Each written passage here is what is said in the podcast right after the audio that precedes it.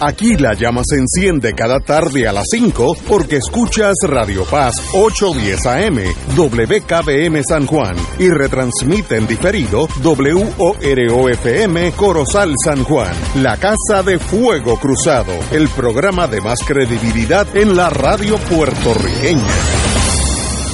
Esta emisora y sus anunciantes no se solidarizan necesariamente con las expresiones que escucharán en el siguiente programa. Son las 5 de la tarde, hora de escuchar Fuego Cruzado, el programa de más credibilidad en la radio puertorriqueña, en las voces de Ignacio Rivera y sus panelistas invitados con su discusión política dinámica e incisiva de los acontecimientos más importantes del momento. Fuego Cruzado comienza ahora.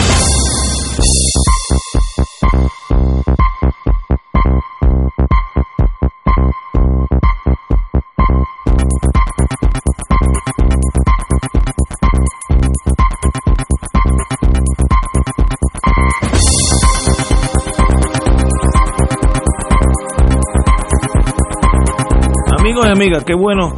Hoy es jueves, Giovedì, si tuvieras allá en Roma, pero estamos aquí en Puerto Rico, así que es jueves, así que estamos empezando. Estamos empezando un programa que tiene como cinco horas de programa, así que estaremos aquí como hasta las once y media de la noche, sin interrupciones.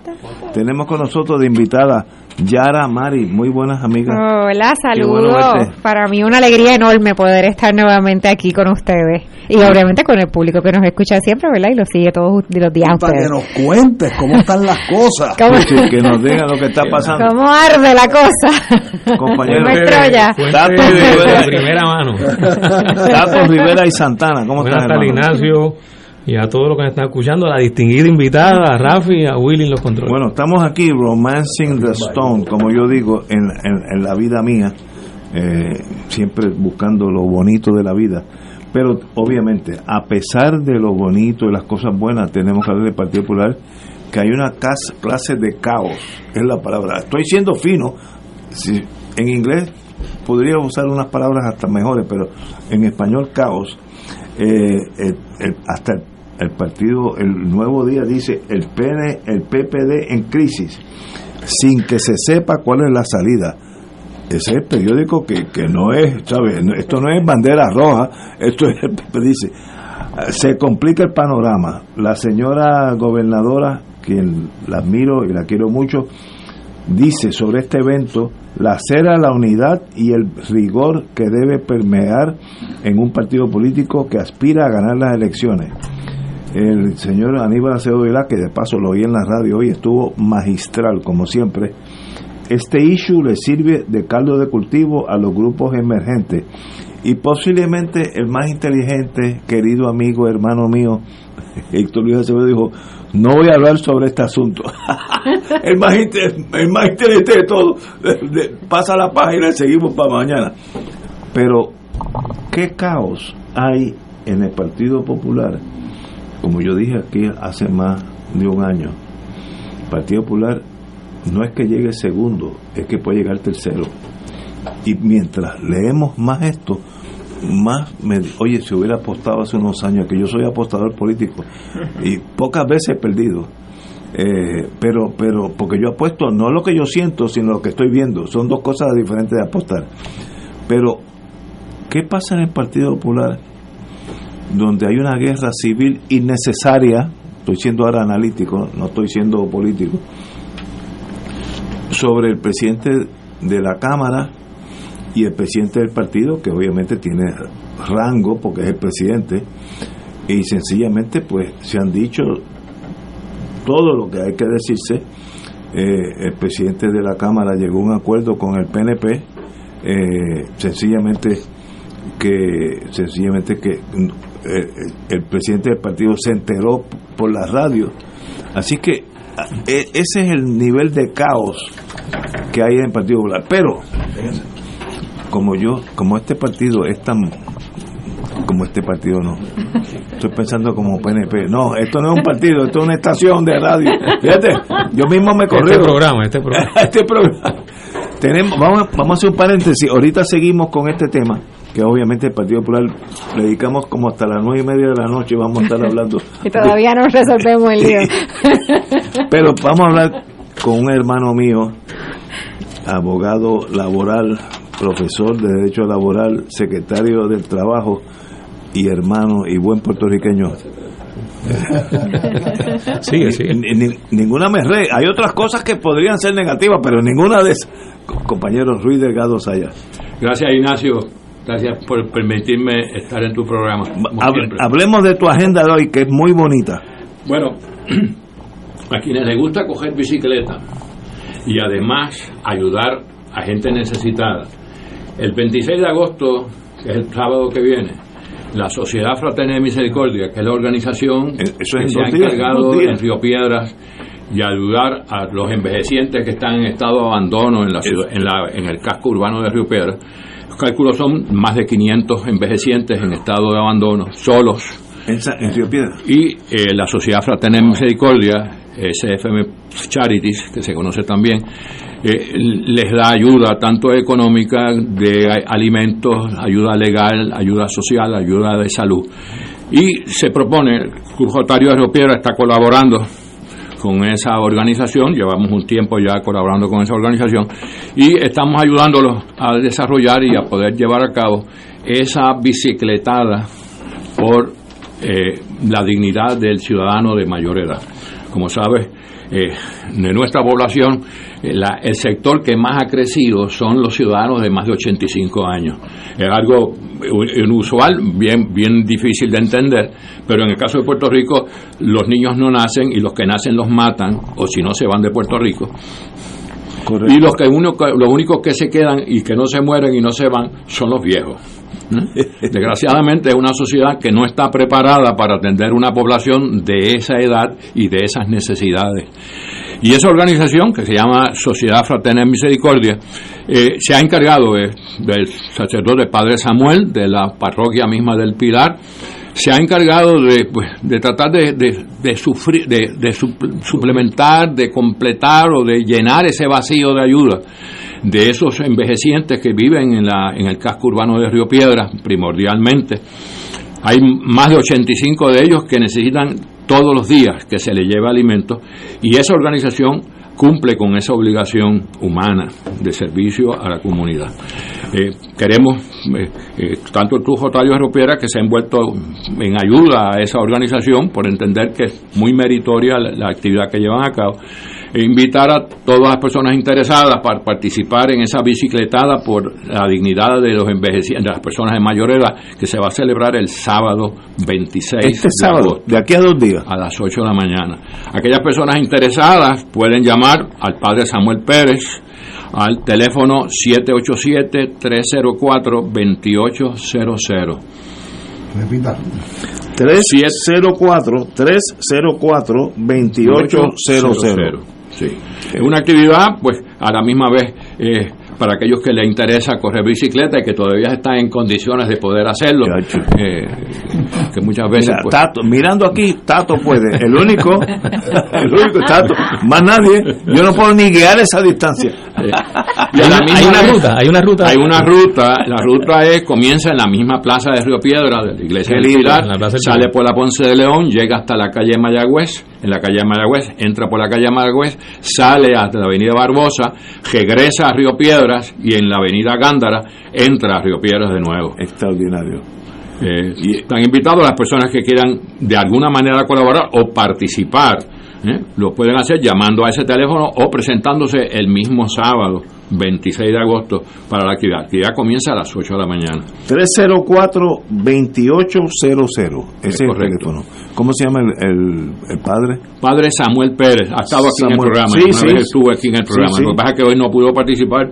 El padre tiene muchas actividades, todas en ayuda a la comunidad, todas en ayuda a la comunidad. Oye, ¿y, y tú vas a tener una bicicleta allí tú?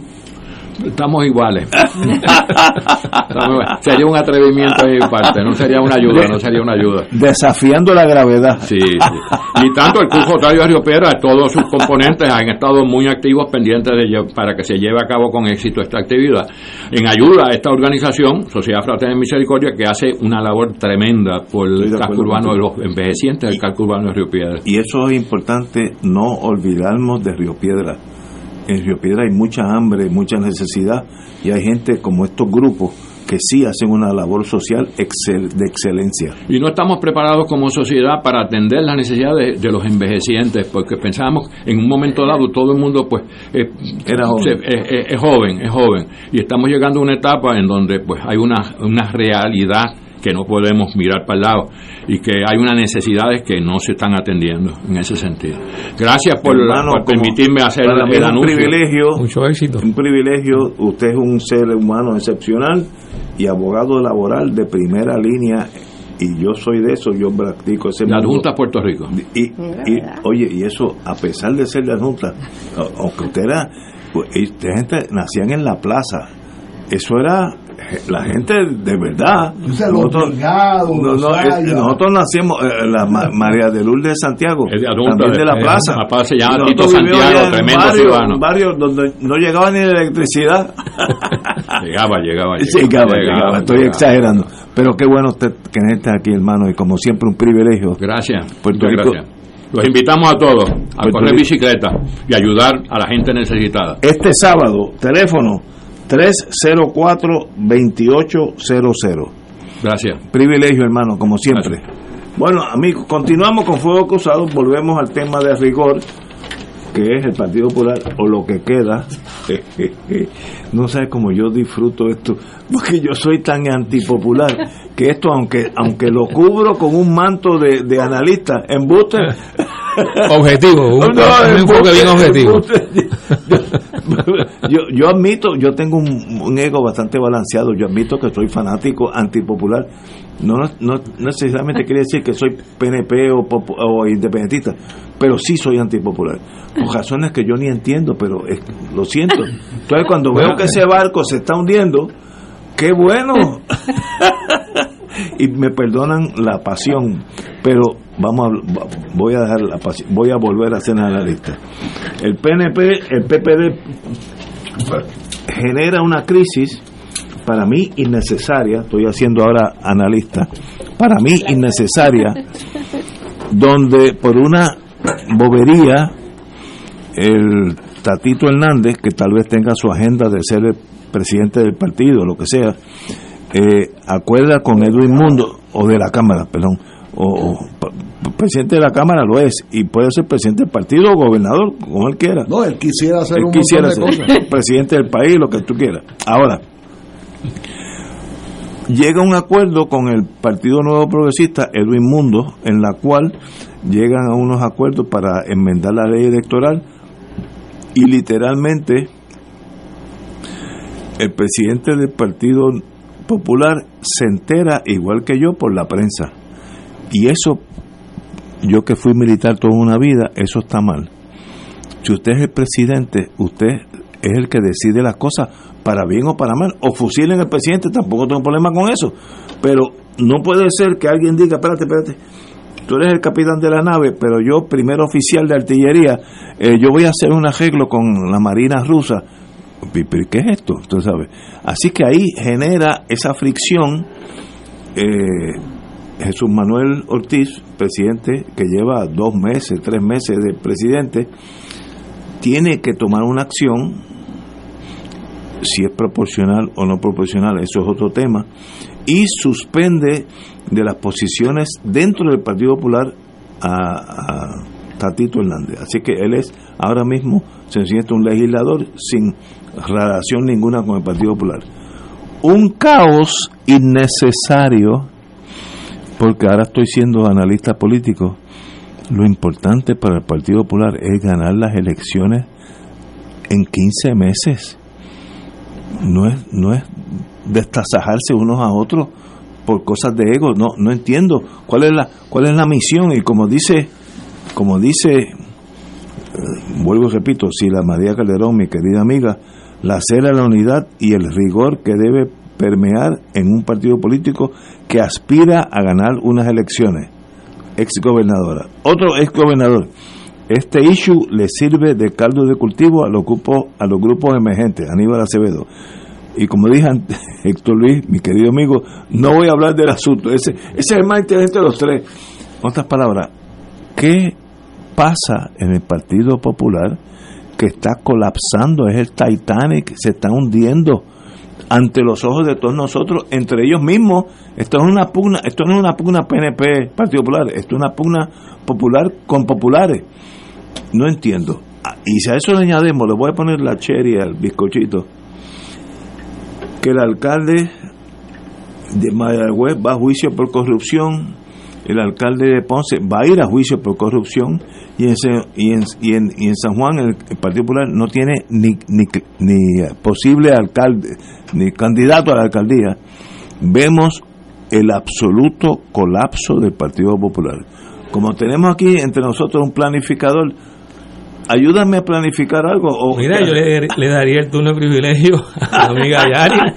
Yari, el turno porque pues, pues, no- dado que puede aclarar alguna de las dudas que, que- tal vez que- que cuando tengamos. las intervenciones pues nos las ahorramos. Pues Yari, Mari, qué bueno que estás aquí antes que todo. Un privilegio Ay, ay. que siempre te unas a nosotros. No, para mí, para mí siempre estar con ustedes y aprender también de ustedes cada día que, que tengo la Pero oportunidad de. explícame, ¿qué está pasando descubrir en este tu partido?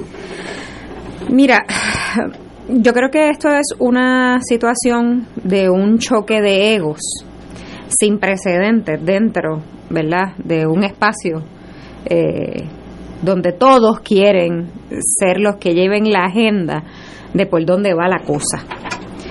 Eh, el partido fue muy claro en los 100 días, ¿verdad? Más o menos que lleva Jesús, de que a él se le iban a asignar todo lo que eran los asuntos que tuvieran que ver con el código electoral. O sea, esto, todo el mundo estaba claro. Es tan claro, ¿Eso tiene sentido? claro, o sea, e- era tan claro el asunto que Jesús Manuel se movió y hizo reuniones en todos los distritos donde llevó a todos los alcaldes, a todos los comisionados, a los comisionados alternos, a los presidentes en propiedad y le fue explicando todas las enmiendas que él logró con todos los partidos, ¿verdad? Minoritarios, nuevos, eh, ¿verdad? Excepto el PNP, que, que no estuvo de acuerdo en ninguna de las partes de lo allí negociado.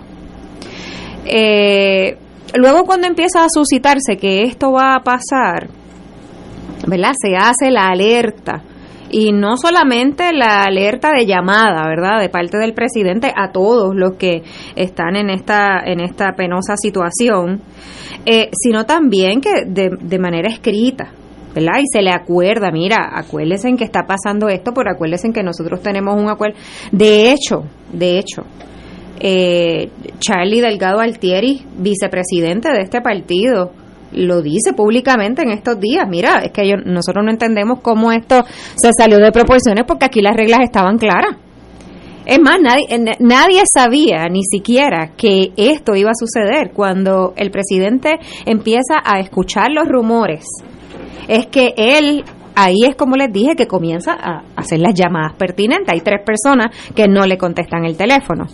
El presidente, Narmito y Ángel Mato O sea, el presidente de la Cámara. presidente del Partido Popular Democrático comienza cuando se entera que todos estos movimientos se están dando a hacer las llamadas él personalmente. Y en esas llamadas él no logra, ¿verdad? Eh, tener comunicación y él lo dice públicamente en todos los foros que ha explicado esto a saciedad. No logré hablar con Almito, no logré hablar con Ángel Mato y no hablé con Tatitos porque no me contestaron el teléfono. Esta medida, esto baja, ¿verdad? Ustedes lo conocen porque todos son abogados, pero esto baja por descarga y para el que no entiende un poco, ¿verdad? De, de lo que Explícame, es. sí, ¿qué espérate, es? que Tato ya me habló, ya era planificado, perdóname, Tato. Eh, pero no, o sea, la- las medidas por descarga no es otra cosa que un proceso donde quizás la medida estaba en algún lugar, eh, no se sabe el, el movimiento ni el tracto donde lleva, si está en una comisión o no, pero lo bajan al, al Pleno para una votación, sin más ni menos. Así que la mayoría de todos los que estaban allí presentes no sabían lo que se había negociado. Así que aquí hay dos, dos líneas y uno puede decidir por cuál línea uno quiere ir por la legislación de que si él tenía el derecho como eh, presidente de la Cámara y legislador de descargar una medida por el poder y la autoridad que tiene como presidente de la Cámara, eso eso es un camino, ¿verdad? Eso eso es una una forma de analizarlo, de que tiene un derecho, ¿verdad? Que se lo cobija la Constitución, ¿verdad? De mantener la diferencia de, de lo que es el legislador y todas sus prerrogativas. Eso no está en discusión. Lo que pasa es que cuando el representante Tatito Hernández logra ser representante, lo hace a través del Partido Popular Democrático.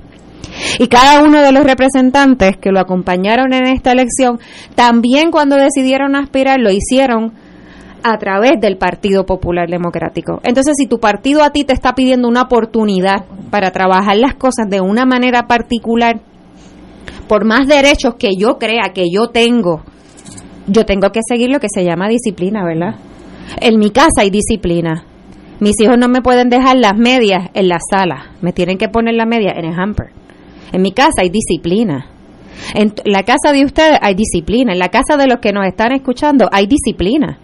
Pues si hay una regla y todos estamos de acuerdo que esa es la regla, no hay razón para no seguirla.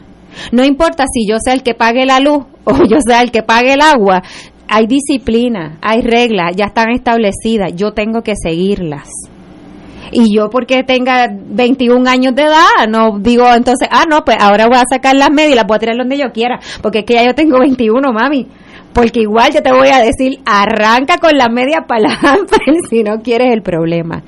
Así que estoy haciendo esto un poco jocoso para que todo el mundo entienda que no importa el carril que nos quieran meter, de que si él en su posición, en su prerrogativa, en el poder que tiene, el mandato, etcétera, etcétera. Sí, sí, pero es que aquí la situación la trae él, se la busca él, porque él sabía que había unos arreglos, habían unos acuerdos, y en toda casa, para que prevalezca el orden, tiene que existir la disciplina.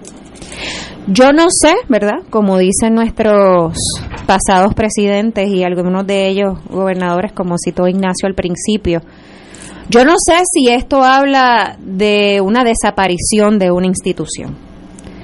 Lo cierto es que yo como una, quizás una joven adulta dentro de este partido, que he aspirado a posiciones nacionales y que creo que conozco directamente esa base, ¿verdad? Que es doña María, que es doña Juana, que nos están escuchando ahora mismo.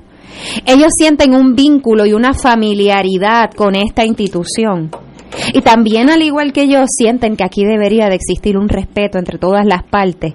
Y que si acordamos algo, todos tenemos que escucharnos, pero también todos tenemos que respetarnos. Yo no sé si la finalidad de la institución sea este iceberg, ¿verdad? No, no lo sé. Pero lo cierto es que yo como una voz más de esa base de ese partido, yo le doy las gracias al presidente del partido por lo que está haciendo, porque yo creo que ya era hora de que llegara un líder a la institución que pusiera el orden en la casa. Podemos hablar, y ustedes tienen una memoria histórica increíble, de todas las veces que los mismos legisladores del Partido Popular se paran en contra hasta de los propios presidentes y gobernadores del Partido Popular para establecer políticas públicas diferentes se le ha respetado. ¿Sabe por qué? Porque una cosa es yo establecer política pública, ¿verdad? Que yo tengo derecho como elector y pues a muchos nos puede molestar, pero si no son asuntos programáticos del partido, pues ¿qué podemos hacer, ¿verdad? Ese es su derecho. Y muchos hemos tenido que respetar que se diga por cada uno de esos legisladores, es que yo estaba estableciendo mis prerrogativas, es que era mi derecho. Sí, pero ahora estábamos hablando del código electoral del, de Puerto Rico, que eso vincula hasta el legislador municipal de Hormiguero, hasta el candidato a la gobernación de Puerto Rico. Entonces eso era un asunto no de los electos, eso era un asunto del partido como familia, como organización, como institución. Y yo creo que de ahí el aspecto en que Jesús Manuel decide, eh, ¿verdad?, dar unas sanciones, hay otras que todavía no se han evaluado, pero yo creo que era justo y necesario que todo el mundo en el Partido Popular entienda Que mira, no importa si hay primarias ahora cuando abran las posiciones a la gobernación, eso no hay problema.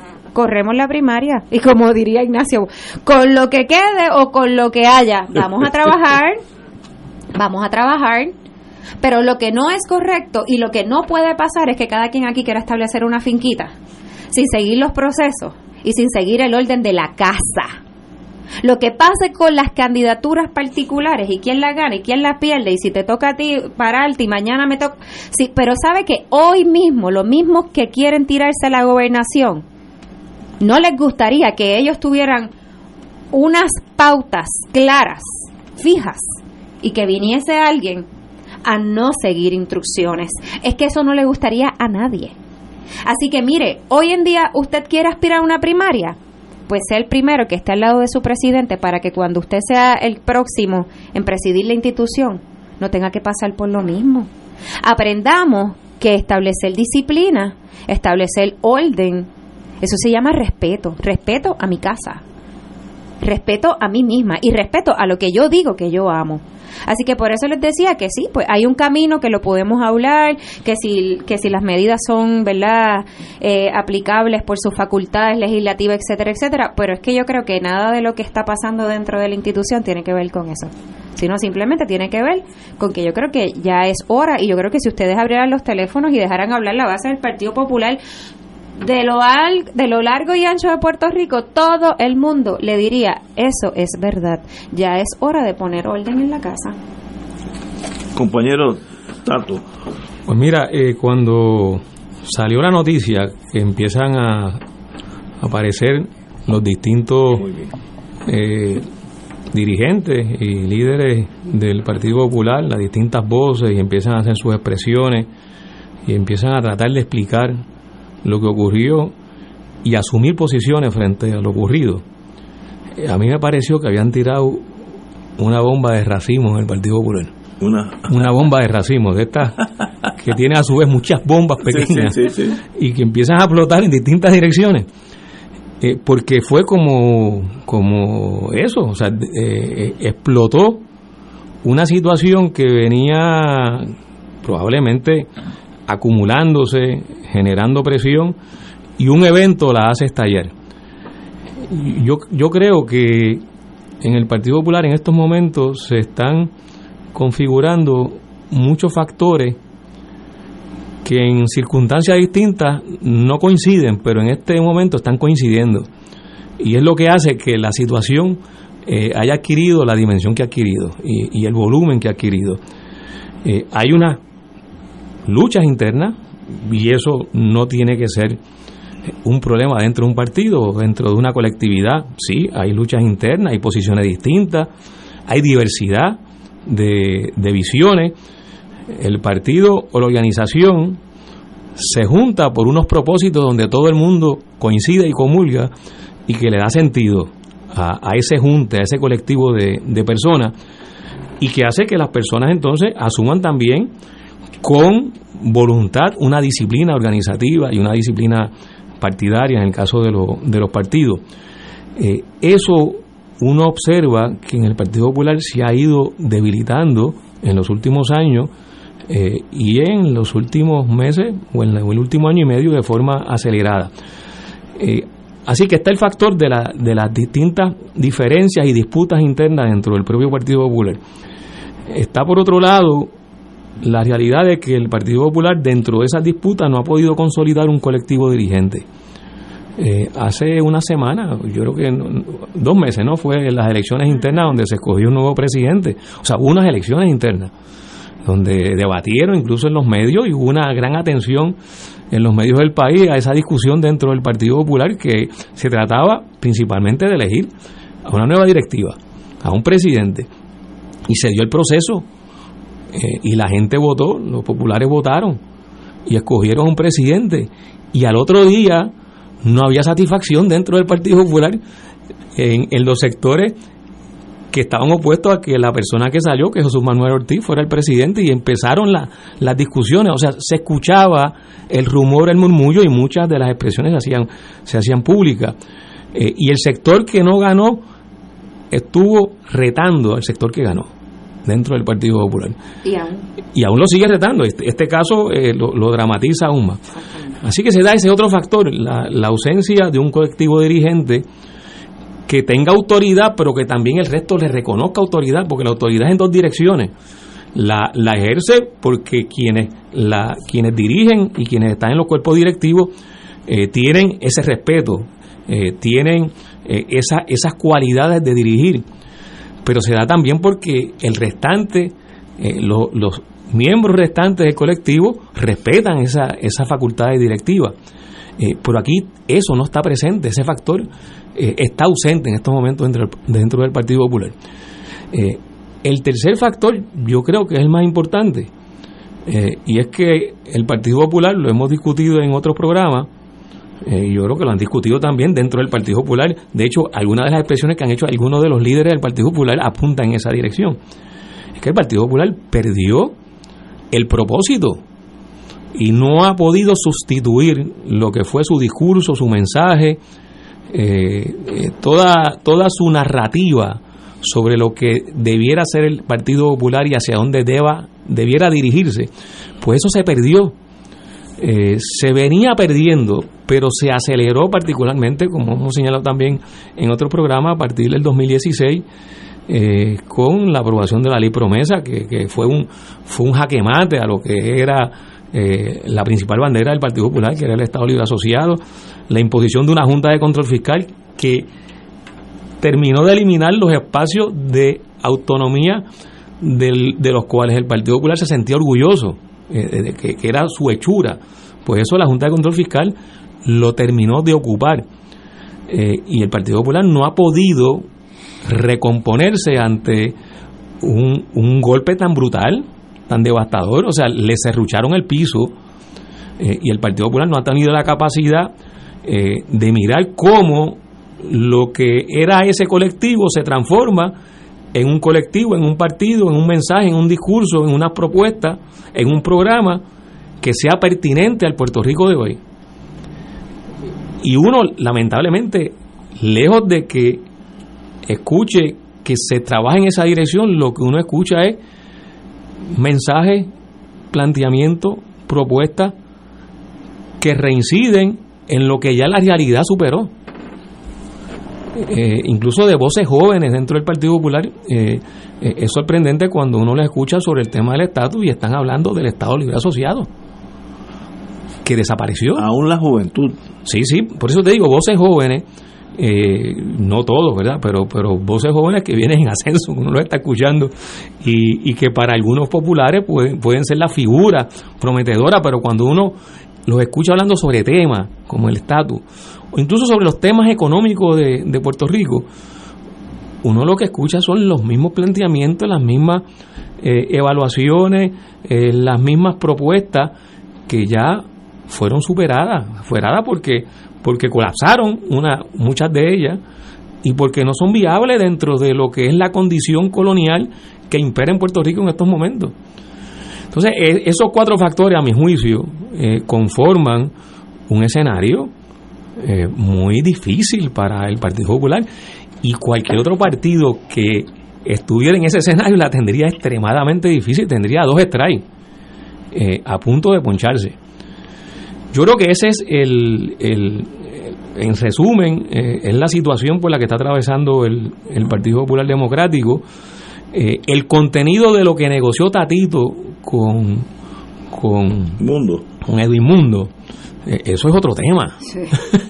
O sea, eso, eso es un tema que, que, que, eh, debemos, de hecho, debemos, debemos discutirlo y plantearlo, porque pudiera explicar también, eh, y esto puede ser otro factor, o sea, ante ese escenario, evidentemente hay sectores y personas dentro del Partido Popular que saben que la situación es difícil, así que se puede estar dando una tendencia de, déjame yo proteger mi espacio, proteger mi mi espacio en la legislatura, mi puesto en la legislatura, porque esa propuesta que va dirigida a socavar la capacidad de los legisladores por acumulación, los candidatos por acumulación, para imponer unas condiciones que solo benefician a los dos partidos que hasta ahora tienen más legisladores en Puerta de Tierra.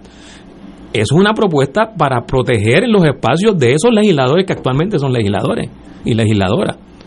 Eh, y eso lo que dramatiza es que están pensando en que aquí eh, la posibilidad real es, de que en el 2024 eh, el Partido Popular saque muchísimo menos apoyo electoral del que tuvo en el 2020 y con ello se pone en juego pues los puestos en la legislatura de los que hoy están ostentando, ostentando los mismos.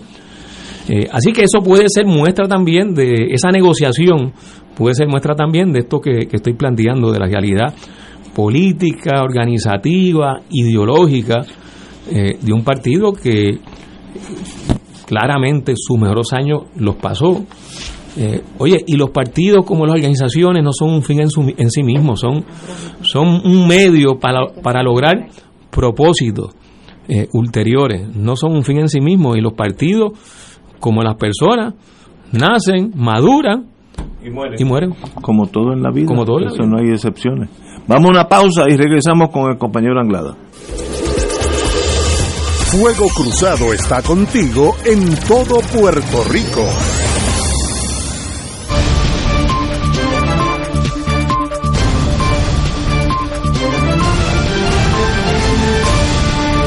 ¿Qué tal amigos? Gracias por estar con nosotros. Bienvenidos a Minuto Informativo desde nuestras salas de redacción. El Servicio Nacional de Meteorología en San Juan emitió esta mañana un aviso y advertencia por calor extremo para varios pueblos debido a que los índices de calor en áreas bajo estos productos fluctuarían entre 108 a 112 grados, aunque áreas aisladas podrían experimentar sensaciones más altas.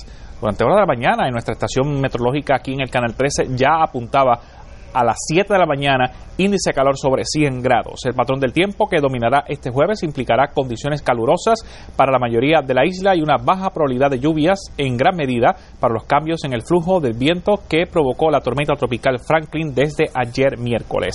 Los esperamos a las 6 en Noticias 13 aquí en el canal de la familia. Somos 13.1 en todo Puerto Rico.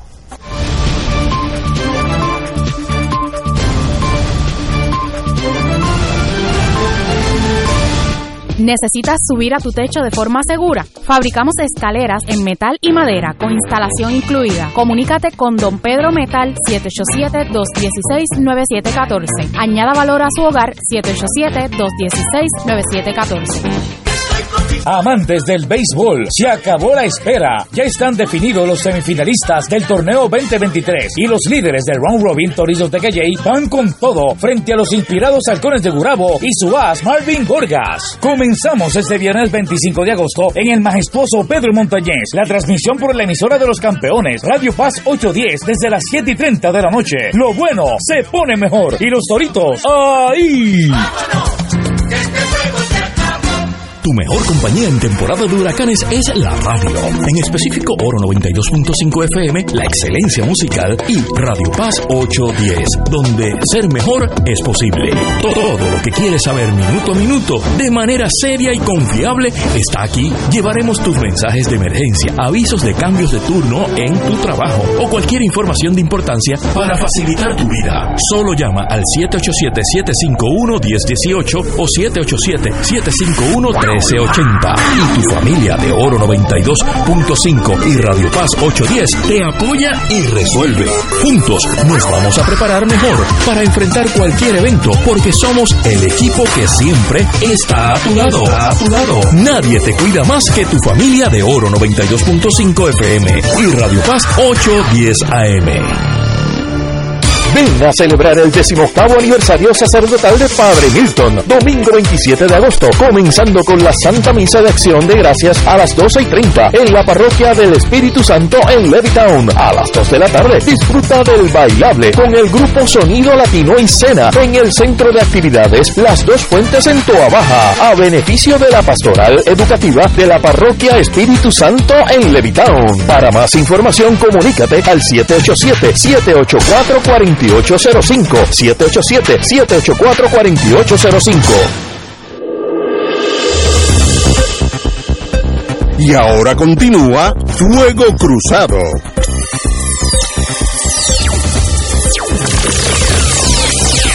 Regresamos amigos y amigas, compañero Anglada, usted ha sido silente la última 40 Estaba escuchando ahí. minutos. Tú sabes que yo me Así caracterizo por el silencio. Sí, eso es lo que más me preocupa. Yo soy un tipo calladito. lo que más me preocupa cuando, cuando. Mira, a todo lo que ya se ha dicho, que se ha concentrado en el tema, en la cosa intrapartidista, que creo que son verdades absolutas que podrían aplicar eh, universalmente, ¿verdad? Eh, uno está en una estructura partidaria en el país que sea y tienes que obedecer ciertas cosas.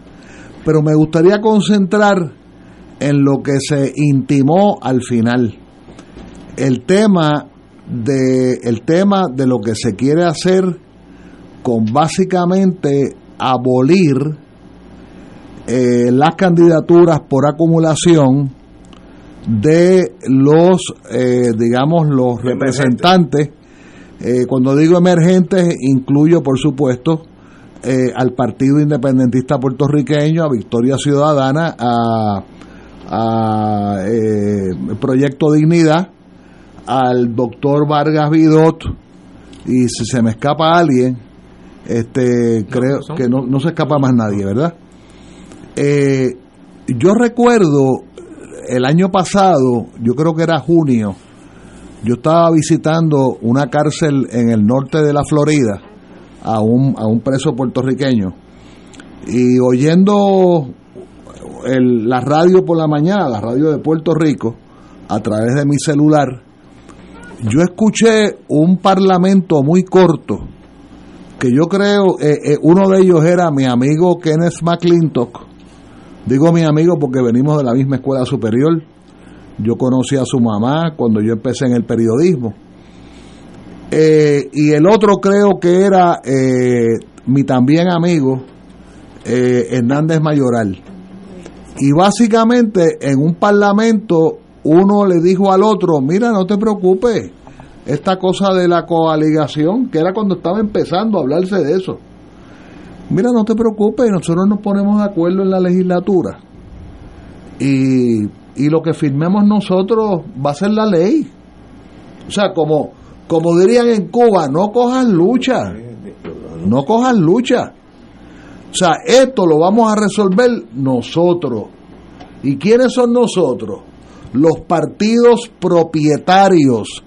Ellos inventan las palabras y después se la- la- las esconden porque las palabras eh, no salieron, digamos, eh, agradables al público. Es como cuando creo que fue eh, Jesús Manuel, creo que fue Jesús Manuel, no me acuerdo, pero era un popular, dijo, la legislatura es nuestro bastión. ¿Y qué quiere decir bastión? Quiere decir que por eso es que el Partido Popular, y esto es un ejemplo, podía ser el PNP, podía ser cualquier partido gobernante, por eso es que pueden tener 200 pesos en la cuenta bancaria, porque los 200 pesos no hacen falta. Lo que hacen falta es lo que acaba de sugerir la compañera. Lo que hace falta es el contrato, es la, la iguala, es, es el, el, el poquito poder económico. Entonces, para darle conclusión a, a este subtema, yo comentaba en otra estación amiga ayer por la mañana que si ellos lo que quieren es sacarnos de la legislatura, que metan mano Sacar, ¿A quiénes son sacarnos? a la izquierda, en, blanco y negro, a la para- izquierda. Para yo entender. Sí, para entendernos, a la izquierda. Si quieren sacarnos al independentismo, De- si quieren sacar a Victoria Ciudadana, al PIB, a- al, al- al mismo doctor Vargas Vidot, que nos saquen. Nosotros nos vamos para la calle. Hasta el proyecto Dignidad. Y en la calle vamos a, a- y, y en la calle vamos a llevar nuestra política. Suave, suave. No, no, no, pero esto es sencillo. Tú que te pasas diciendo No, yo no. que en Puerto Rico no hay sierra maestra, No, hay no. calle, hay calle, ten Yo soy cuidado. Pacifista, yo se lo No, yo, yo también soy pacifista. O sea, lo que quiero plantear es que yo creo que si ellos nos excluyen, ellos están cometiendo un error para ellos, no para nosotros. O sea, el sistema colonial se valida, se legitima al tener dos o tres eh, dos o tres este, voces, digamos, que no son de la mayoría reconocida. Mira, yo recuerdo, para concluir, yo recuerdo hace 45 años que yo ejercí el periodismo, incluso en la legislatura, y había una pieza legislativa que le hubiera hecho mucho bienestar al entonces Partido Socialista Puertorriqueño. Y era que la inscripción del elector tenía que mediar un notario, tenía que mediar una declaración jurada. Un notario. Que eso creaba buscar un sello, costaba dinero. Y eso era, y eso venía de cuando, de cuando los partidos minoritarios se inscribían con un juez, ante un juez. Don Ruiz asiente porque quizás se acuerda, pero quizás nos antecede a todos nosotros. Pero los partidos minoritarios se inscribían electoralmente, había que buscar el juez de distrito, Sí, del juez municipal. Yo me esa época. Bueno, bueno, claro, Sí, sí, por- de 90 para adelante, pues. uno, uno, uno, uno lo vivió. Claro. Lo que yo quiero plantear es que en esa ocasión yo me convertí en medio cabildero. También me doblé mi, mi sombrero y fui a ver a Oreste Ramos, a Oreste Ramos padre, eh, que, que, entonces era Oreste Ramos hijo, pero ahora es Oreste Ramos padre, que probablemente nos está escuchando. Y Oreste Ramos era, es lo suficientemente inteligente para decirme, para haberme dicho, me dice, mira Anglada, ustedes tienen razón, al sistema le conviene que nosotros abramos la inscripción para que se le haga más fácil a ustedes participar en el proceso electoral. Y tenía razón, porque nos metía en el proceso electoral.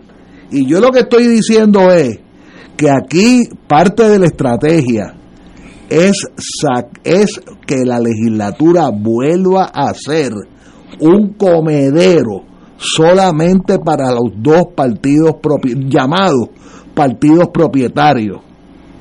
Esa es la estrategia. Y lo otro, que tampoco lo hemos mencionado, el problema este de los 40 eh, empleados públicos que tú metes en la comisión. ¿Cómo, se, sí, los, ¿cómo se llama eso? Los destaques. Los 40 En destaque. en destaque por agencia. Eso tiene mucho quien de servicio, porque eso, debemos eh, sacarlo eso tiene mucho que ver con el origen. ¿Ah? No hay ah, no hay límite. No, en esta no. En el Pues, año electoral. pues eso, eso crea otro montón de problemas. Crea el problema de que el, el contribuyente está pagando para que se vayan a, a- a- a politiquear en la calle. Está el problema de que es una, una desproporción, ¿verdad?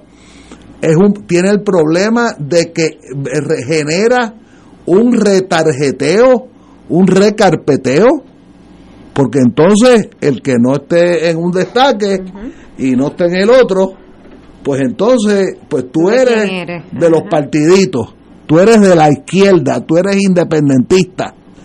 Que metan mano. O sea, quieren, quieren pelear, vamos a pelear en la calle, sencillo. Anglada, No porque es que te quiero complacer, No, no, Ignacio. suave, suave, Tú estás preocupado porque en Puerto Rico no hay sierra maestra. No, no, sí, sí. Y yo, y yo te digo que tranquilo, tranquilo, que hay calle. Porque está en la Eh, calle. eh, Eso es lo que yo quería decir. A yo, la Revolución Francesa. de mi silencio. No, es que está en la Revolución Francesa, corriendo por las calles de París, suave, Hay calles y plazas. y plaza. Bueno, Y montes también. pues, pues compañera, obviamente, analizándolo en frío, el Partido Popular está en una posición bien difícil, bien, bien precaria. Este, compañero como siempre, un privilegio. Eh, el Partido Popular está en una posición dificilísima. Primero que es minoría, porque el Partido Nu- Nuevo, este es mi entender, es mayoría. No estoy diciendo quiénes tienen mérito y quiénes son buenos y quiénes son malos. Pero Ignacio, tú vas para la asamblea, ¿verdad? Eh, si me Este fin de semana tú vas. Si me Digo, empieza hoy. si me invitaban yo iría. Bueno, Yo pero fui- ¿qué quiere decir eso? Que no, no me han invitado. Pero si vas, te dan la bienvenida. Seguro, no, yo, yo fui ¿Y una vez. en y- ¿Cuál y- de los, de los estacionamientos vas a parquear? de los de- de- del- del centro yo siempre porque allí, allí hay muchachos de verdad allí hay muchachos que Y, pero y tiene que estar pendiente porque en una de esas convenciones terminó como el Rosario de la Gloria. sí sí porque no- nosotros somos así fogosos somos Sí. a- apasionados con la estadidad Ah, sí. entonces una bofeta más o menos pues en nombre de la estadidad va- pasa Son fogosos entre ustedes. Es casi como ir a la guerra. Pero el Partido Popular, el Partido Nuevo tiene los mismos votos o más de la última elección, que no es gran cosa, 33% no es nada. Pero el Partido Popular, si no sale de esta encerrona causada por ellos mismos, porque esto no es que un, eh, los rusos vinieron y lo conquistaron, ellos mismos van a perder y pueden llegar tercero en el estrata política. Mira lo que estoy diciendo, pueden llegar tercero. Y es mi tesis. Yo, yo he cometido muchos errores en el mundo político, pero he acertado muchas cosas también. Y el Partido Popular hoy en día llega segundo de calle. Ahora, como van, van a llegar tercero. Victoria Ciudadana y el PIB, si se pueden unir la forma en que ellos se inventen, van a llegar segundo partido y el Partido Popular sería tercero. Y es el fin de lo que conocimos como Partido Popular. De ahí en adelante vendrá otra, otra fuerza se puede llamar lo que lo que usted o sea no, no, no quiere decir que los populares van a desaparecer pero no van a estar dentro del encajonamiento del Partido Popular Democrático. Va a haber partido demócrata auténtico lo que sea lo- y eso lo veo venir es, que es tan obvio y esta batalla innecesaria dentro del Partido Popular porque es totalmente innecesaria es algo que demuestra que ese ese barco se está hundiendo yo no estoy diciendo si es bueno o malo, pero es que es lo que estoy viendo, compañera. Tengo al- algo que, que, que seguir de la línea de Tato, pero me, me voy a quedar en eso Usted último que dijiste. Exprésese, exprésese. Podemos pensar en que esto puede causar la finalidad del Partido Popular. Bueno, si esa finalidad del Partido Popular es acabar con las personas que se metieron dentro de la institución, a adelantar agendas que no son las que representan al Partido Popular Democrático que, que uno ve y que uno conoce, pues qué- bueno que sea este entonces el momento. Y yo de mi parte como popular le doy la bienvenida. Hay veces que uno tiene que sacudirse para poder seguir hacia adelante. Y hay veces que uno tiene que quitar máscaras y descubrir las cosas como están realmente sucediendo para que las cosas puedan hegemonizar y tener entonces progreso. Y bueno, mi- los que me escuchan en mi partido saben que yo soy una líder muy fuerte de esta institución y, y lo soy porque la amo, ¿no? Porque, porque como dice Ignacio, los populares no vamos a desaparecer. Nosotros, nosotros estamos constituidos con una razón y, y estamos y estamos unidos por un propósito y nuestro propósito es darle una vida digna a los puertorriqueños y la vida y, y la vida digna que nosotros estamos buscando y que estamos proponiendo eh, es, una vida que se ajuste a la realidad del puertorriqueño una vida que tome en cuenta que las carreras universitarias están cambiando a un mundo acelerado, ¿verdad? Eh, que, que nosotros tenemos que proteger nuestro ambiente, que tenemos que cogerlo como una responsabilidad nuevamente de nuestra institución, que nosotros sí tenemos una, una situación realmente grave con nuestra deuda, pero que tenemos que ser sabios a la hora de tomar decisiones de administración pública. O sea, yo creo que hay un partido que está claro de qué es lo que tiene que hacer, que, que nuestra salud está en, en un abismo, aunque el, el gobierno actual no lo quiera aceptar. Y tenemos que trabajar con ella y tenemos que buscarle una forma de resolver este problema de, de la situación social, de la salud mental. O sea, yo creo que hay un partido que está sumamente claro de las cosas que son su responsabilidad y la razón por la cual se mantienen unidos y buscando ser una opción de liderato en el país. Lo que no puede pasar es que dos o tres personas que quieren vivir a consta de ese colectivo para tener contratos, para agenciarse empleos bien remunerados, para meter a personas a que tengan acceso a los que ya ellos tienen acceso gracias al esfuerzo de cientos y cientos de populares que se tiran a la calle a buscar el voto. Pues mira, si esa es la circunstancia por la que nosotros tenemos que pasar para enderezar la casa, yo creo que somos muchos los populares que estamos dispuestos. Lo que no podemos seguir permitiendo en el Partido Popular, y por lo menos yo como líder del Partido Popular, es que me sigan diciendo que yo soy igual al Partido Nuevo Progresista. Eso es lo que yo no puedo permitir que me suceda.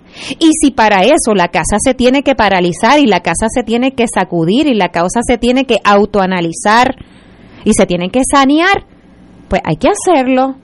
Porque lo contrario, entonces sí sería cobardía. Y entonces lo contrario sí sería estar aquí esperando para que, tener un puesto, para que los que se sienten sean los amigos míos, para que después los amigos míos se me acerquen, para entonces yo conseguirles contratitos, porque por aquí nos quedamos en lo mismo. ¿Y el país?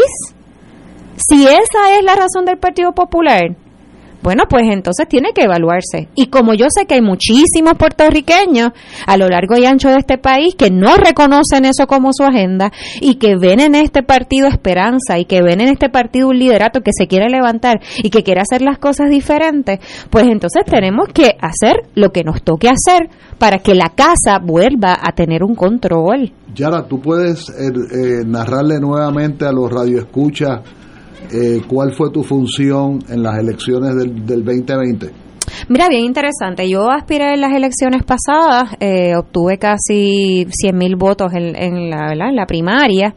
Y es bien importante lo que estaba hablando, porque un poco habla, ¿verdad? La, lo, lo, que transmitía Anglada de esta ley que ellos han querido, ¿verdad? Un poco trastocar y que no, y que no entendemos la razón por la cual ellos tienen un interés particular en las candidaturas por acumulación.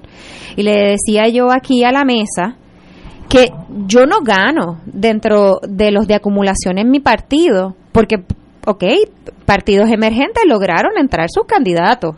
Y, y, y, verdad y, candidatos del Partido Independentista y el Movimiento Victoria y Dignidad perfecto perfecto el Partido Popular logró dos representantes por acumulación nadie de los que están haciendo estas enmiendas, impulsando estas enmiendas, ninguno son candidatos por acumulación. Todos son candidatos representantes de distrito.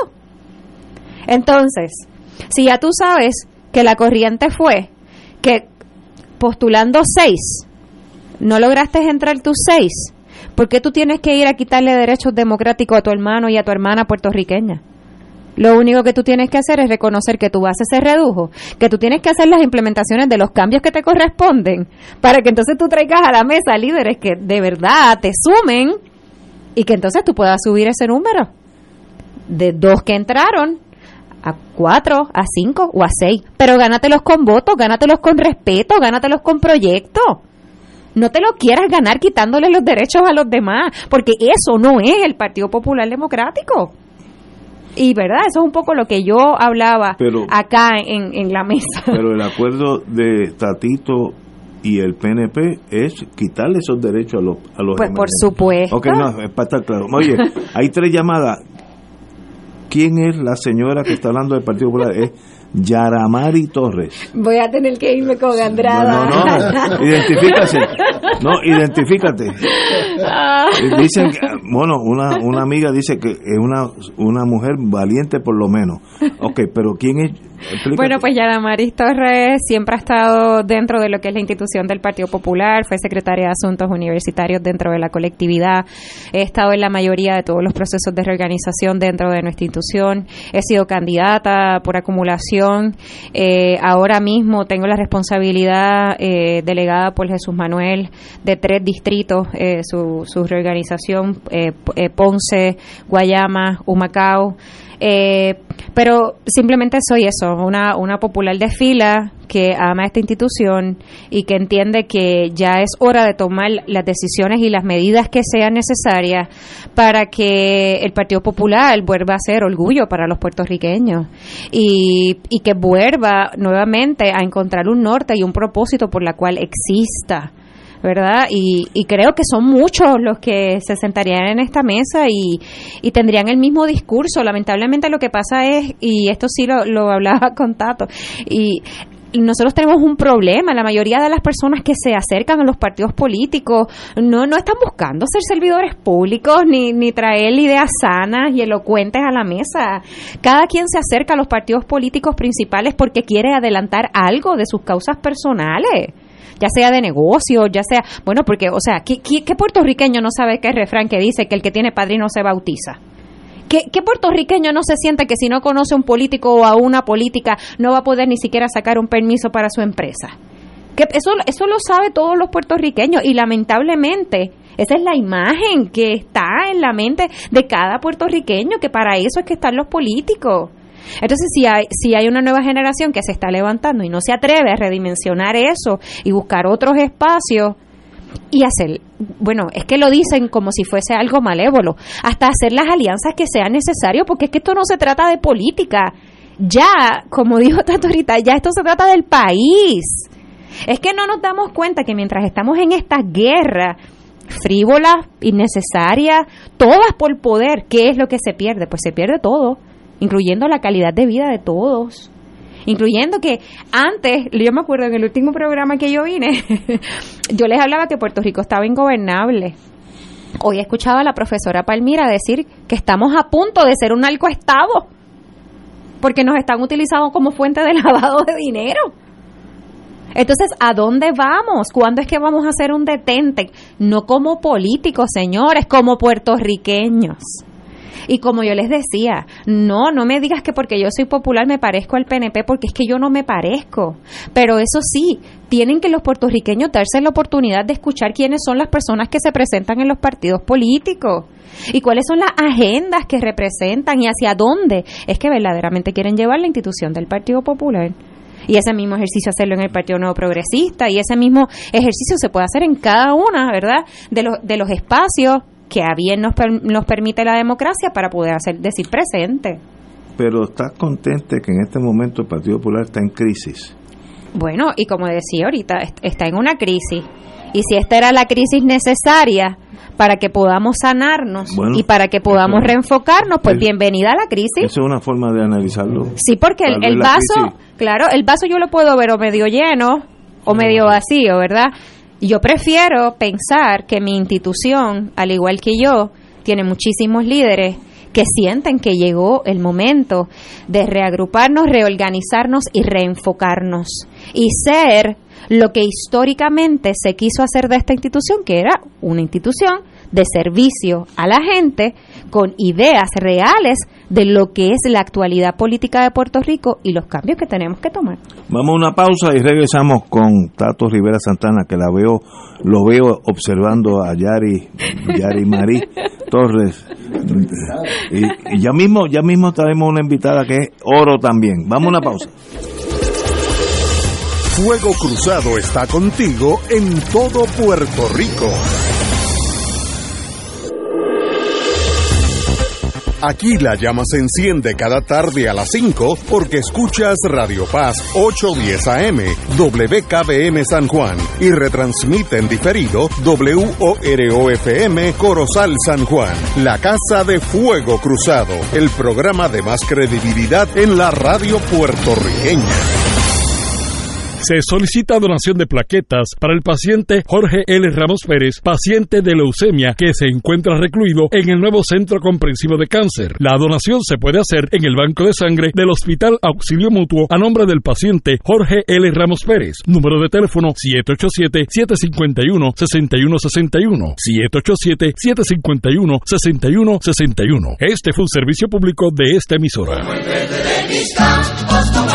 El de la providencia, tu también eres de aquí sábado 26 de agosto del 2023, desde las 10 de la mañana hasta las 7 de la noche, llevaremos a cabo el Provitón, profundo sostenimiento del Santuario Nacional de Nuestra Señora, Madre de la Divina Providencia. Con fe, oraremos por las intenciones de Puerto Rico, a la vez que estaremos conociendo y promoviendo la labor pastoral que se realiza en las instalaciones del santuario. Transmisión en vivo por Teleoro, Canal 13, Radio Paz 810 AM y Facebook Live del Santuario Nacional de Nuestra Señora, Madre de la Divina Providencia Visita www.santuariodelaprovidencia.org. Para más información puedes comunicarte al 787-646-9448. Contamos con tu oración y contribución.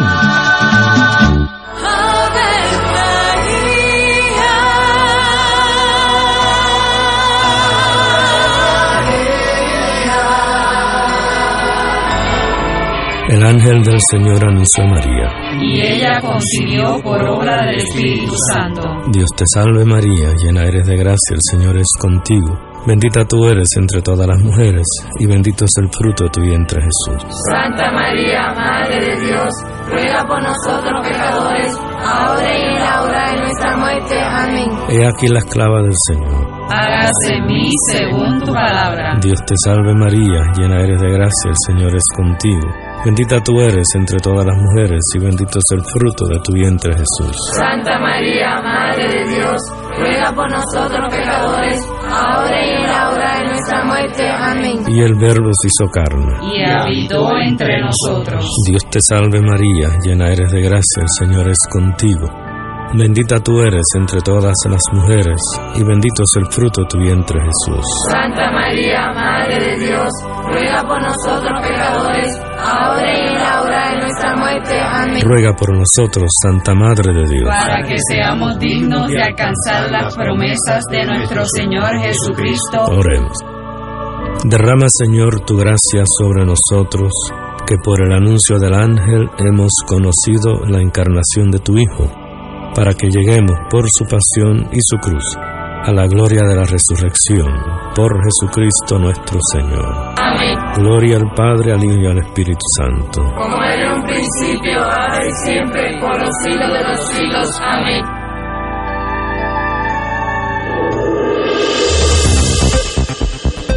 Y ahora continúa Fuego Cruzado. Amigos y amigas, vamos a hacer hablando de un tema. Ahorita por, regresamos al Partido Popular. Y como dije, continuaremos aquí hasta las diez y media, once de la noche con el Partido Popular, pero vamos a hablar de cosas tal vez hasta más importantes inmediatamente.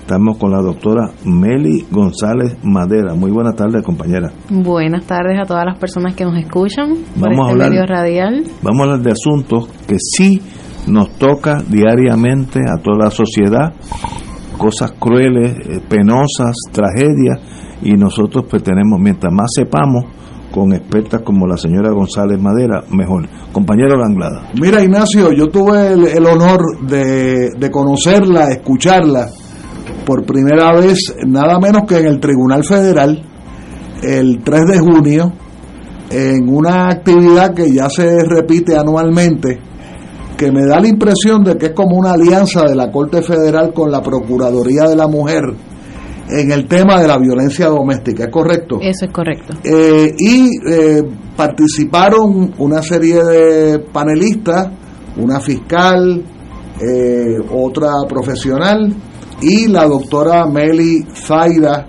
González Madera, eh, PhD en trabajo social. 10W, 10 Eh, y, y- veo que los suma cum laude tú los acumulas en tu vida. Porque tú te dedicas a, a- a- a- a repetir los suma cum laude. Este, y yo te ese día te abordé en el tribunal y, y te pedí algo que es un poquito difícil que trataras que te queríamos invitar al programa y que trataras de traducir tu conferencia a, a un formato de entrevista racial de radial. Y tú dijiste verdad me dijiste que sí. Eh, ha sido hemos tenido que cuadrar el calendario. Eh, tienes una vida profesional muy muy activa y te queremos dar la palabra pero Claro. para que nos eduques y para que eduques a nuestra eh, radio eh, eh, audiencia, que yo presumo que es una radio audiencia muy educada, eh, quizás mayor en edad, esas son ideas que uno tiene, a lo mejor estoy equivocado, pero que nos están escuchando en todo Puerto Rico y queríamos exponer tu conferencia eh, a la estación eh, Radio y la Radio Oro. Claro que sí, para mí es un, un placer, ¿verdad? un privilegio estar en este espacio llevando un mensaje tan importante de la importancia de crear conciencia como la violencia doméstica eh, constituye un problema de salud pública, un problema social que afecta a la, no tan solo a las mujeres, sino también a toda la sociedad, a los niños, a la familia. Ciertamente parte de lo que expusimos ese día en junio eh, estuvimos hablando un poco como la violencia doméstica siendo un patrón de conducta, específicamente, eh, aunque la violencia doméstica puede ocurrir en ambos géneros, tanto en hombres y en mujeres, las estadísticas nos exponen que las mujeres son mayormente violentadas lamentablemente por los hombres. De igual modo, las estadísticas reflejan que mientras los hombres mueren en nuestras calles, lamentablemente por la violencia infligida por el narcotráfico, las mujeres mueren en manos de sus parejas o familiares cercanos. Esa es la realidad. Eh, la violencia doméstica es un patrón de conducta, un patrón de conducta que puede ser tanto físicamente esa violencia, puede ser emocional puede ser eh, sexual, puede ser económica. Cuando hablamos de violencia física es cuando este agresor inflige eh, ese daño físico, ya sea un golpe, ya sea moretones. Cuando hablamos de violencia psicológica, específicamente estamos hablando de este acecho, eh, de este patrón de burla hacia la persona víctima. Un término que le, que le impactó aquí al licenciado fue el concepto gaslighting. El concepto gaslighting fue acuñado para la década del 1970 aproximadamente a través de una película donde se observó este patrón eh, específicamente de cómo este agresor manipulaba a, esta víctima. Y parte de lo que es el gaslighting es que ese agresor de alguna manera esa manipulación propicia que la propia mujer dude de su capacidad de salir hacia adelante, eh, realmente si, si lo que está mirando es real, duda de su identidad, identidad de su autoestima, de su valía. Y esto es un, es un patrón bien sutil que, eh, como yo le llamo, eh, de alguna manera desarma emocionalmente a la persona. Y aun cuando este agresor no está de frente, la propia persona se siente incapaz, en este caso la mujer, de salir hacia adelante, porque muchas veces eh, son años de, maltrato. Cuando estamos hablando un poco de, de, lo que es la violencia económica, es cuando esta persona tiene todo el control de las finanzas del hogar, eh, donde en este caso la mujer no tiene ninguna posibilidad de económica de salir hacia adelante y se ve eh, incapacitada de, de poder salir de ese patrón de violencia porque no tiene los medios económicos. Muchas veces eh, estas personas también tienen una postura importante en la sociedad y, la mujer específicamente teme que no le crean en lo que está aconteciendo y, ciertamente pues esto afecta grandemente lo que es la vida eh, saludable de la mujer y tanto si hay niños también en el entorno familiar. Estaba hablando aquí con los compañeros antes de entrar al aire que el evento de violencia doméstica en sí representa un evento traumático. Cuando hablamos de un trauma es una experiencia adversa en nuestra vida donde todas nuestras estrategias para nosotros afrontar la vida se ven comprometidas. Sentimos que, que no lo podemos manejar. Entonces el trauma cuando se vive ese evento de violencia doméstica puede dejar huellas, huellas emocionales, donde esta persona quizás de haber tenido una salud mental saludable comienza el desarrollo de síntomas de salud mental, de, específicamente de lo que es depresión, de lo que es el trastorno de estrés postraumático, lo que es ansiedad, y esto trastoca pues la calidad de vida de las víctimas de violencia doméstica y, de alguna manera eh, propicia en que tengan más necesidades para poder eh, trabajar con su situación, no tan solo emocional, sino también física. Eh, no sé si tienen alguna. ¿Qué, qué, qué remedios tiene esta problemática que todos sabemos que existe? Eh, ¿Qué, qué, qué se puede hacer por el Estado, por el municipio, por grupos civiles? ¿Qué podemos hacer? Yo creo que una de las herramientas principales es la educación Estoy de acuerdo contigo. Es importante que nosotros podamos educar no tan solo eh, lo que se, verdad, una palabra bien importante, que qué bueno que este, este micrófono llega a muchas personas y nosotros tenemos que aprender a utilizar la palabra prevención. Cuando miramos la prevención desde una perspectiva de salud pública, yo no trabajo esa área, pero sí conozco que existe algo de prevención primaria. Cuando hablamos de prevención primaria, es no esperar a que el problema esté acrecentado para atenderlo. Nosotros tenemos que empezar a educar de lo que es una relación de pareja saludable, lo que no es típico de una relación en- de pareja. Yo creo que el concepto que se ha trivializado de alguna manera, lo que es el tóxico y la tóxica, eh, son conceptos que fomentan la violencia doméstica, la violencia en el noviazgo, la violencia en una relación matrimonial. Y yo creo que ahí está la clave, la educación, educar lo que es una relación de pareja saludable, lo que no es saludable, cuáles son esas banderas rojas dentro de una relación eh, de pareja. Es importante que nuestras comunidades, con la ayuda del gobierno municipal y estatal, creen alianzas de educación hacia aquella persona que quizás no tiene un grado escolar como lo tenemos nosotros y quizás no, es- no entiende un concepto eh, que quizás para nosotros es fácil de entender, pero es importante como que... Eh, llevar ese mensaje según la necesidad del grado académico, según eh, la historia de vida de esa comunidad, para que las personas verdaderamente estén conscientes de que pueden estar viviendo un patrón de violencia y no darse cuenta. La violencia doméstica, aunque es un problema que hace mucho daño, lamentablemente, no necesariamente se reconocía como un problema en años atrás. O sea, esto es algo que se ha venido estudiando, que se ha venido alzando la voz para que se reconozca que sí, que esto es un problema real, pero lamentablemente tenemos países donde todavía no se reconoce el problema de violencia doméstica y yo creo que es importante comenzar por ahí, por la educación en nuestras comunidades, en nuestras escuelas, en nuestros escenarios laborales, para que se dé a conocer lo que, ¿verdad? Lo que, lo que es la violencia y cómo prevenirla.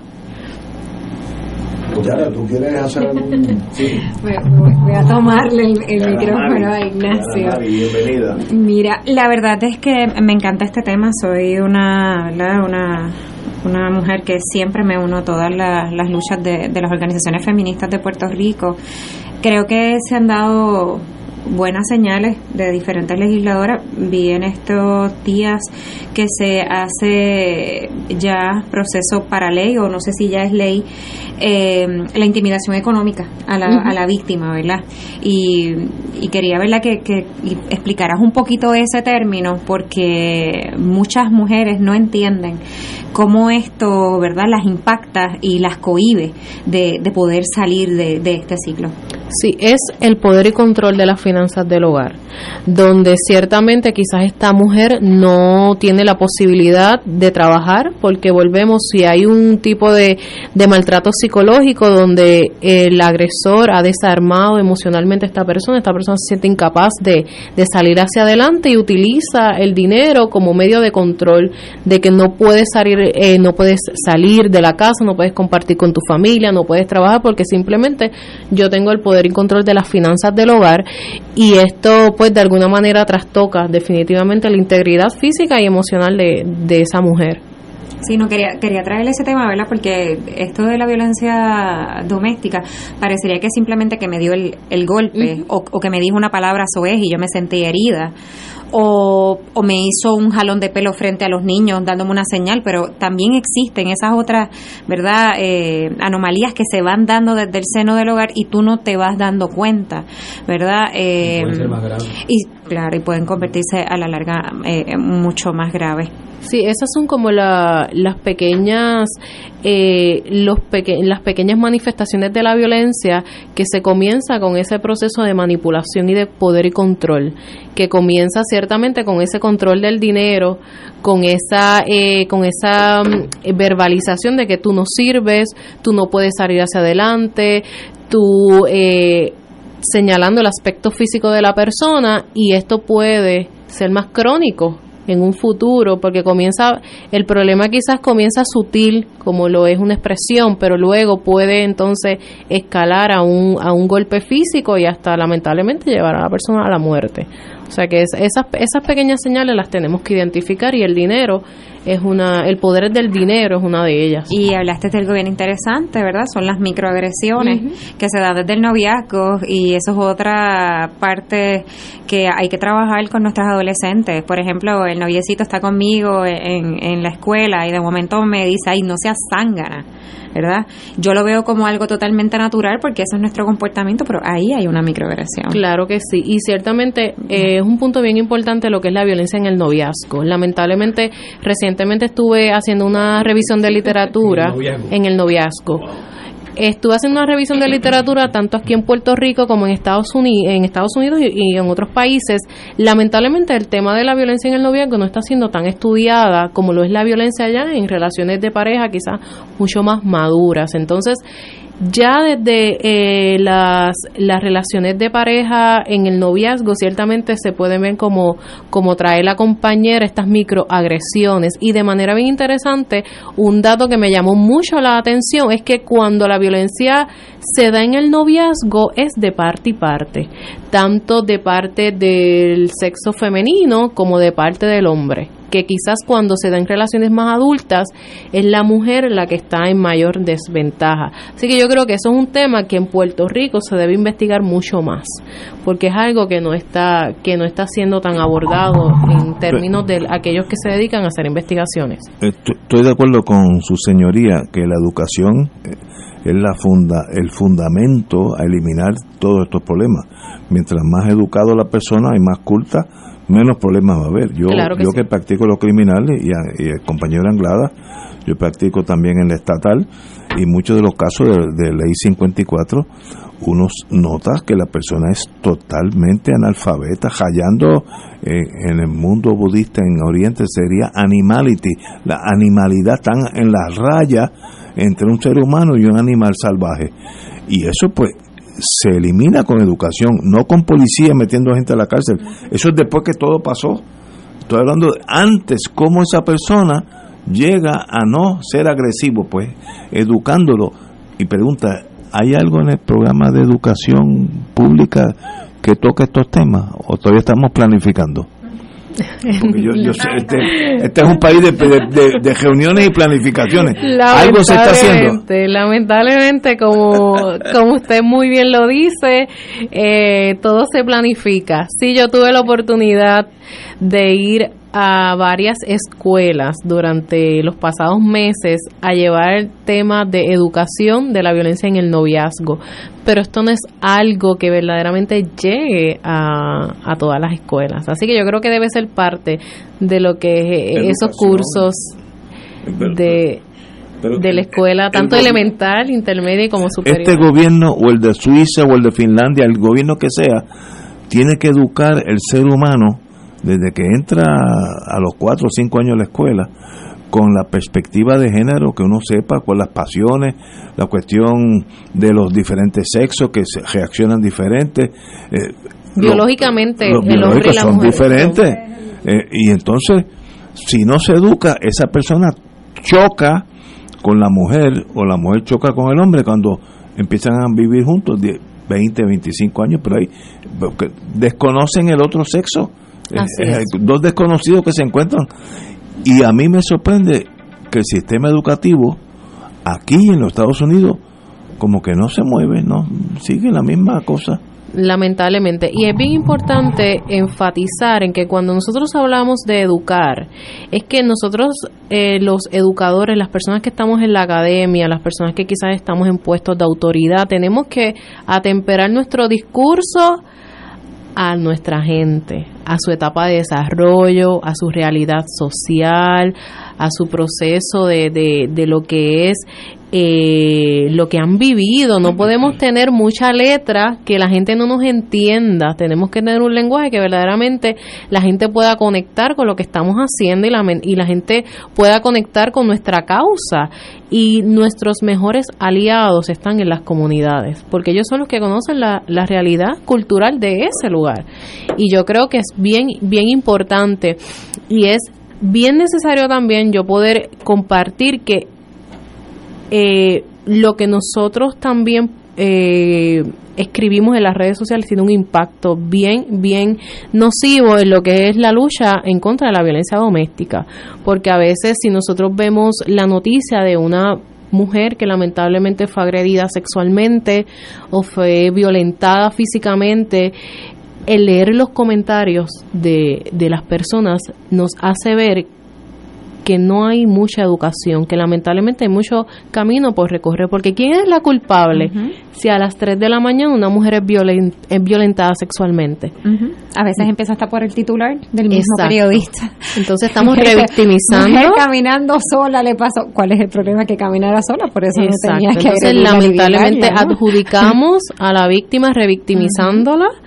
eh, porque simplemente no tenía que vestirse de una manera o no tenía que estar realmente, no, aquí hay un único responsable y es el victimario y de alguna manera es el Estado que tiene el deber de educar, eh, tiene el deber de no tan solo hacer política pública, sino que esa política pública sea viva, sea eficaz y verdaderamente eh, se lleve a cabo como está estipulado.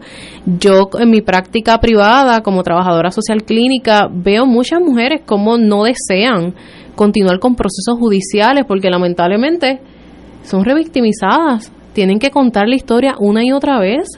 Las personas minimizan o invalidan el mismo proceso judicial, invalida su proceso emocional y esto tiene unas consecuencias nocivas para su salud mental. Hablaba del trastorno de estrés postraumático que altamente eh, incapacitante. Este tipo de condición de salud mental es algo serio y yo creo que es importante que de nuestra eh, desde nuestro sistema judicial, debo decir, se tome conciencia de cuán importante es ese policía o esa policía cuando llegue a esa escena, esa sensibilidad con la que tenemos que atender y acompañar a esta mujer víctima de violencia doméstica, a estos niños o niñas que lamentablemente están en un entorno desconocido y sumamente estresante y traumático.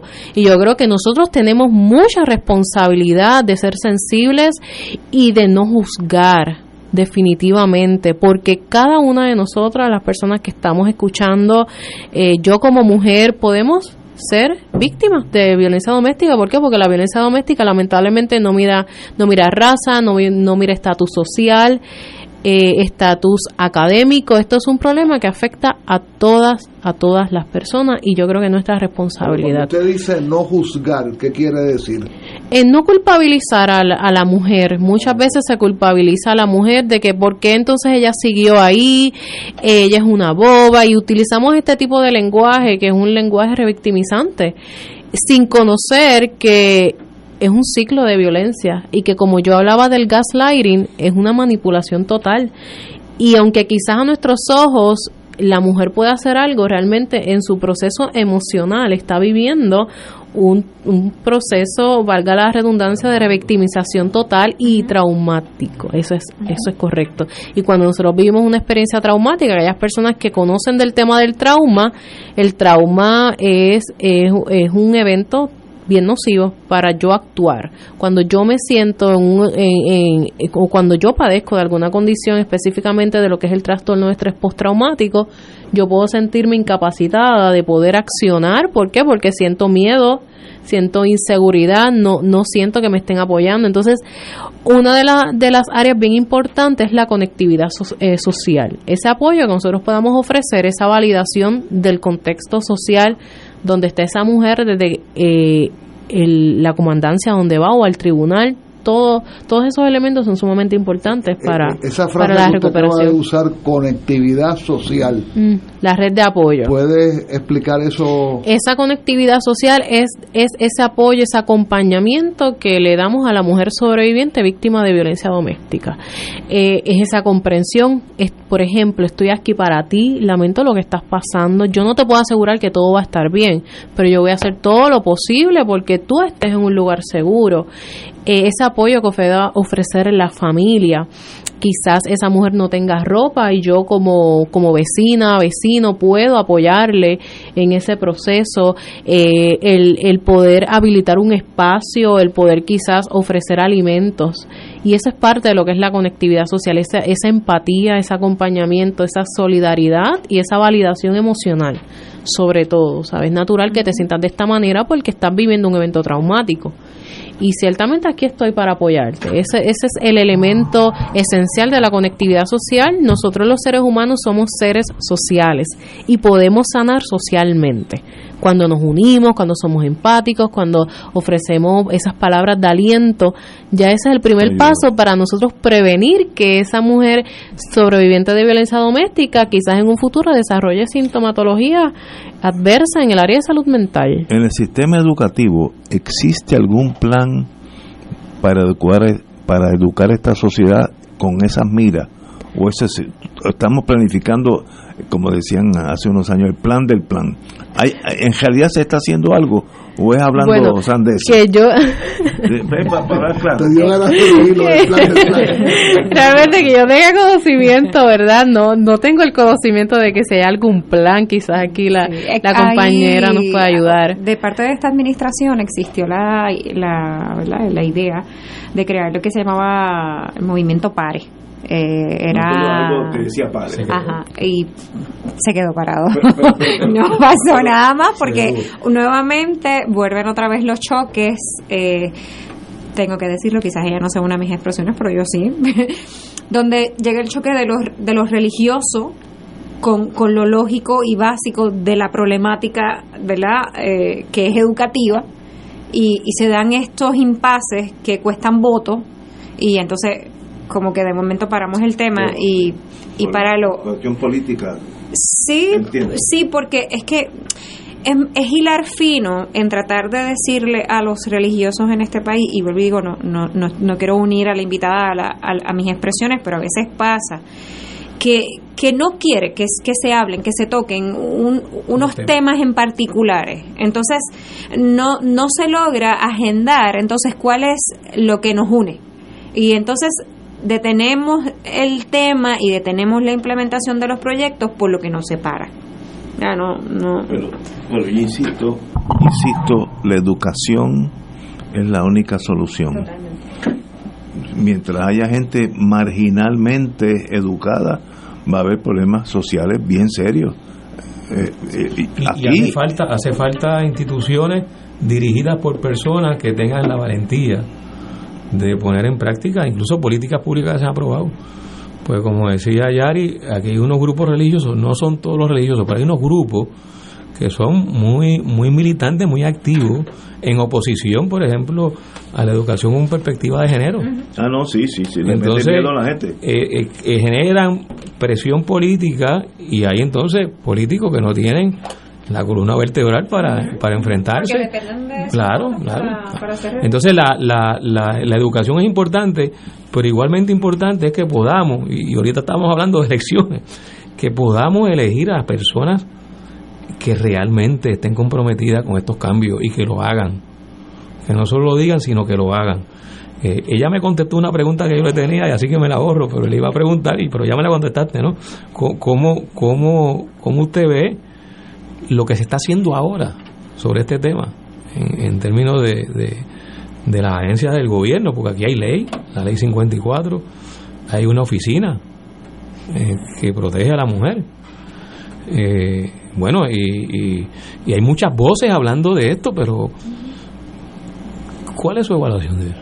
Bueno, yo creo que eh, si cada cual estira el chicle, como diría mi abuela por su lado, lamentablemente, si no unimos esfuerzos, no vamos a poder atacar el tema de la violencia en general. Parte de lo que nos dice la gente, los científicos sociales, la gente que ha estudiado el tema de la violencia y la violencia doméstica, es que tiene que haber una integración multisectorial, es decir, desde la iglesia, desde la policía, el gobernante, el alcalde, la maestra, todas las personas que de alguna manera tienen un rol importante en la sociedad deben ser partícipes de que nos sentemos a dialogar desde todas nuestras mentes brillantes para nosotros poder eh, unirnos, unir esfuerzos, unir conocimiento, porque cómo es posible que un país con tanto talento seamos número uno en muchos temas eh, de violencia tristemente yo creo que es momento de repensar que lo que hemos hecho, en, como decía el compañero, no es necesariamente poner más policías. Es más necesario sentarme a dialogar, educar, investigar, eh, desarrollar proyectos con gente seria, gente que verdaderamente tenga un compromiso social, un compromiso comunitario, para nosotros poder trabajar a favor de nuestras poblaciones y sobre todo en contra de la violencia, que es nuestra única enemiga. Pero mientras cada cual siga por su lado, mientras de alguna manera nuestra violencia verbal se antepone al civismo, se, se antepone al respeto, pues es difícil. Es difícil porque yo creo que las personas que están en puestos de autoridad, sea cual sea ese puesto, tienen que dar ejemplo. Y si nosotros como gobierno, eh, como personas que, que, que tienen puestos de respeto, como un gobernante, un legislador, un senador, quizás no nos tratamos ni con respeto, pues, ¿qué vamos a esperar de una sociedad? Nosotros somos ejemplos, es la realidad. Y yo creo que es, más, es, importante que creemos conciencia sobre eso, de, de cuán importante es el nosotros emular en lo que quizás queremos como sociedad, comenzar con nosotros mismos. Yo le quería hacer dos o tres preguntitas, eh, usted las contesta en el orden que usted quiera. Primero, si se ha adelantado educando a las agencias del gobierno, pensando particularmente en la policía, en la rama judicial, eh, quizás en policías municipales.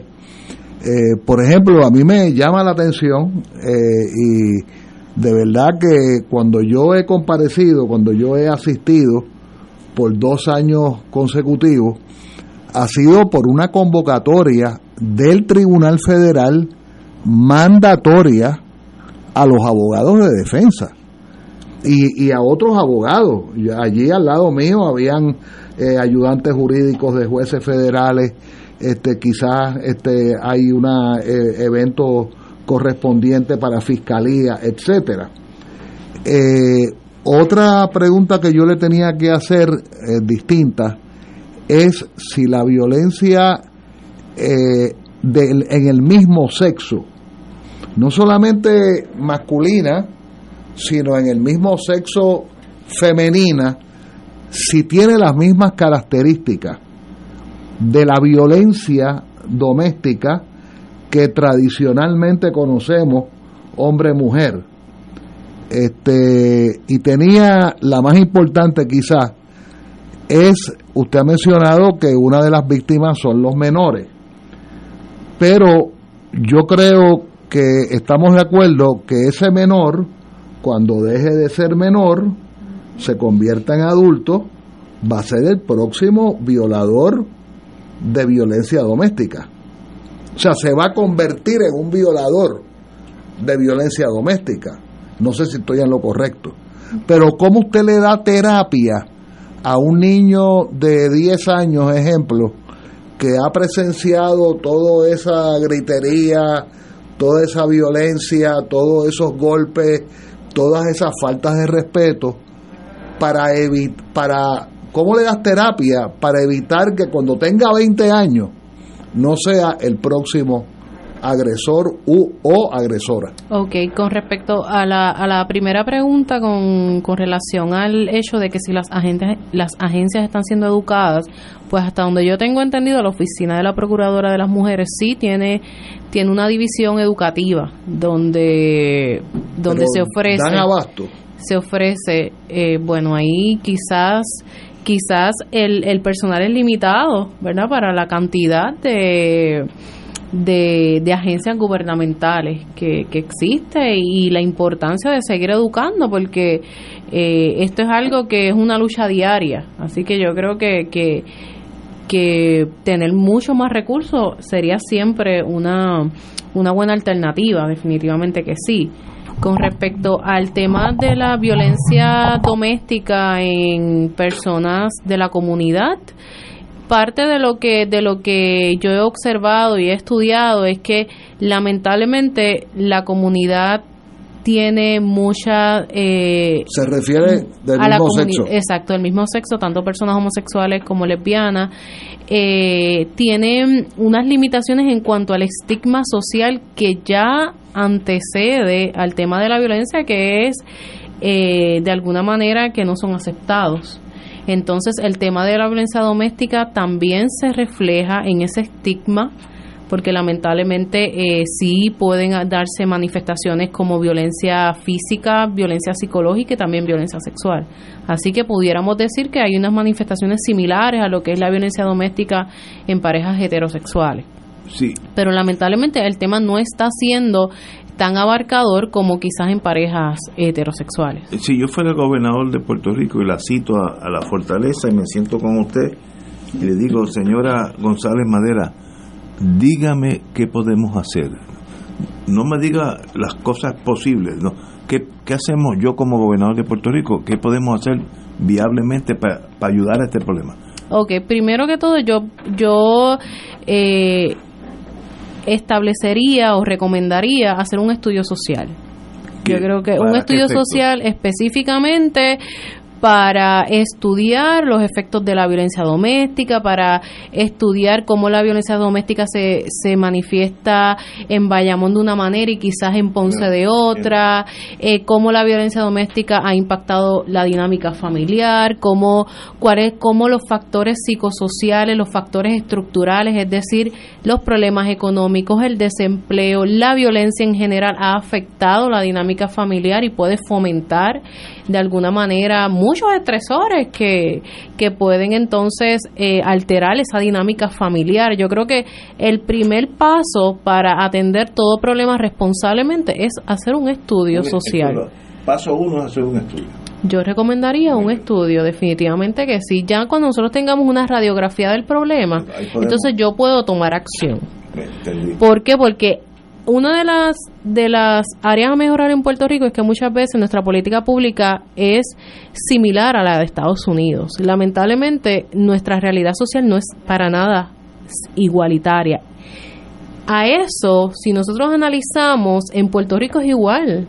Eh, la, la diversidad, quizás el problema de violencia doméstica no, no se manifiesta de la misma manera en el área metropolitana que en el área sur. Y yo tengo que estar consciente de cómo entonces yo voy a abordar esas temáticas. Quizá en el área metropolitana lo que más abunda es la violencia física, mientras que en el área de vamos a decir en el área sur, pues lo que más la violencia que más emerge es la violencia tipo psicológica o tipo sexual. Entonces, yo no puedo abordar el problema de manera igualitaria porque la realidad no es igual y eso es importante. Yo no puedo atender un problema si yo no lo conozco.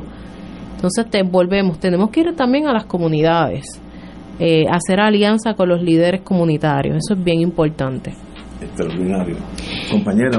Eh, me falta una pregunta. Una pregunta la más importante. definitivamente. ¿Cómo, tú le das terapia a ese muchachito? Definitivamente, cuando un niño o una niña está siendo criada en un ambiente de violencia doméstica, son patrones que está aprendiendo eh, la, el primer núcleo social de ese niño o de esa niña es la familia. Y si en la familia hay una dinámica destructiva como lo es la violencia, pues eso es lo que ese niño o esa niña aprendió. Y lamentablemente no es que en todos los casos va a ser así, pero sí pueden replicar conductas violentas en la adultez. Ahora bien, yo creo que siempre va a ser bien importante en ese proceso de psicoterapia hacer eh, un proceso de evaluación correcto de cuánto ha afectado emocionalmente esa violencia a ese niño y por ahí partir. Pero no tan solo eh, eh, lo es ese niño, cómo ha impactado la dinámica en general, porque entonces si yo no trabajo con la mamá o con el papá, la violencia va a seguir repercutiendo. Lamentablemente muchas veces llevamos a terapia a los niños, pero cuando hacemos un análisis, el problema es estructural, el problema es familiar y es sistémico. Y eso es importante. A veces los padres queremos responsabilizar a los niños que simplemente están respondiendo al estresor familiar. Oye, y peor todavía, cuando no hay familia. Cuando no hay Cuando familia, no existe la familia. Es, es Me otra refiero, nunca hubo padre, eh, muchas veces no hay madre, hay una abuela que ya está más cansada, tiene sus enfermedades, tiene su edad. Este, yo creo que Puerto Rico es una sociedad criada por abuelas. Eh, eh, en los niveles, eh, digamos, más golpeados económicamente, socialmente. Este, y entonces la gente habla de los padres de una manera muy, muy libre, muy, muy poética. El padre masculino casi nunca existe. Yo, yo lo digo por los clientes míos, o sea, no, no soy, no ejerzo el trabajo social, pero, pero yo hago una recolección de la clientela que uno tiene y, por ejemplo, hay muchas personas, yo tuve una vez un cliente que cuando tú le mencionabas la palabra hogar, él no conocía la palabra, él no sabía de lo que tú le estabas hablando. Eh, tengo ahora un cliente que toda su niñez la crió saltando de un hogar de, de estos este de, a- de- de ho- hogares de sustitutos crianza, ok. de uno saltando al otro al otro al otro hasta que terminó en su actual hogar que es un punto de droga porque el punto de droga eh, crea quizás puedes hablar de eso un poco el, el punto de drogas puede crear un orden en la vida de un ser humano, de un, de un adolescente, de un joven adolescente. Quizás para esa persona eh, ese punto de droga es su espacio seguro porque es lo único que tiene lo más cercano a una familia. Definitivamente que puede pasar, claro que sí. Se ha escrito sobre eso, Yo no he leído algo en particular sobre pero se específico. investiga, hay tablas. Quizás pudiéramos explorar ese ese tema, ¿verdad? Como como quizás el, el punto de drogas viene siendo parte de, de ese sistema de apoyo de los niños y las niñas puertorriqueñas, definitivamente, que sería un tema súper interesantísimo para para poder eh, investigar o hacer revisión de literatura, quizás eso sea, se haya estudiado. Quizás no aquí en Puerto Rico, quizás en otros países. Sí. Tenemos que irnos a, a la doctora Meli Zaira González Madera. Qué bueno que mucho hemos aprendido de usted y salgo aquí hasta con, con alguna pena porque sé que estos problemas sociales no se quitan de un día a otro. Eso requiere una, un esfuerzo mayúscula del gobierno, el cual no estoy viendo. Así que seguiremos lapachando en este en este desastre humano o social por los próximos años, pero qué bueno que hay gente como usted que sí puede ser la solución. O sea, sí- Bueno, y- Gracias. Y, que Solo- ya sabe dónde está la puerta. no, ya sabemos, ya, no, ya, ya- ya le tomar, ya- bueno, ya tengo el teléfono suyo también aquí, así que ya, ya se no, no se nos escapa. Vamos a una pausa, amigos. Fuego Cruzado está contigo en todo Puerto Rico. Se solicita donantes de sangre de cualquier tipo para el joven Peter J. Delgado, de 19 años, quien se encuentra en la unidad de intensivos en el Centro Médico en Río Piedras. Para más información, teléfono 939-458-3715. 939-458-3715. Tu donación salva vidas. Tu donación es indispensable. Este es un servicio público de esta emisora. Amantes del béisbol, se acabó la espera. Ya están definidos los semifinalistas del torneo 2023 y los líderes del round robin Torizos de Calley van con todo frente a los inspirados halcones de Gurabo y su as Marvin Gorgas. Comenzamos este viernes 25 de agosto en el majestuoso Pedro Montañez. La transmisión por la emisora de los campeones Radio Paz 810 desde las 7 y 30 de la noche. Lo bueno se pone mejor y los toritos ahí.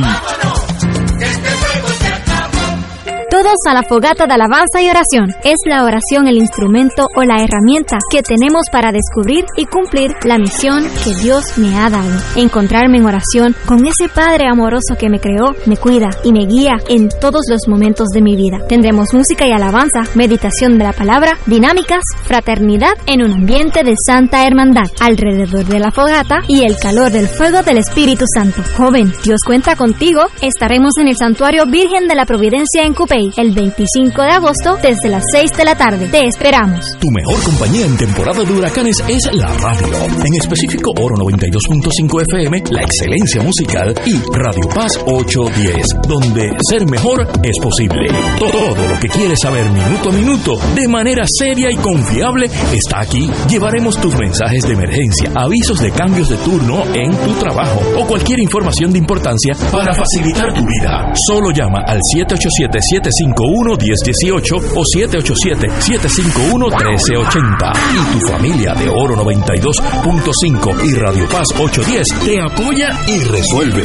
Juntos nos vamos a preparar mejor para enfrentar cualquier evento porque somos el equipo que siempre está a tu lado. A tu lado. Nadie te cuida más que tu familia de Oro 92.5 FM y Radio Paz 810 AM. Y ahora continúa Fuego Cruzado.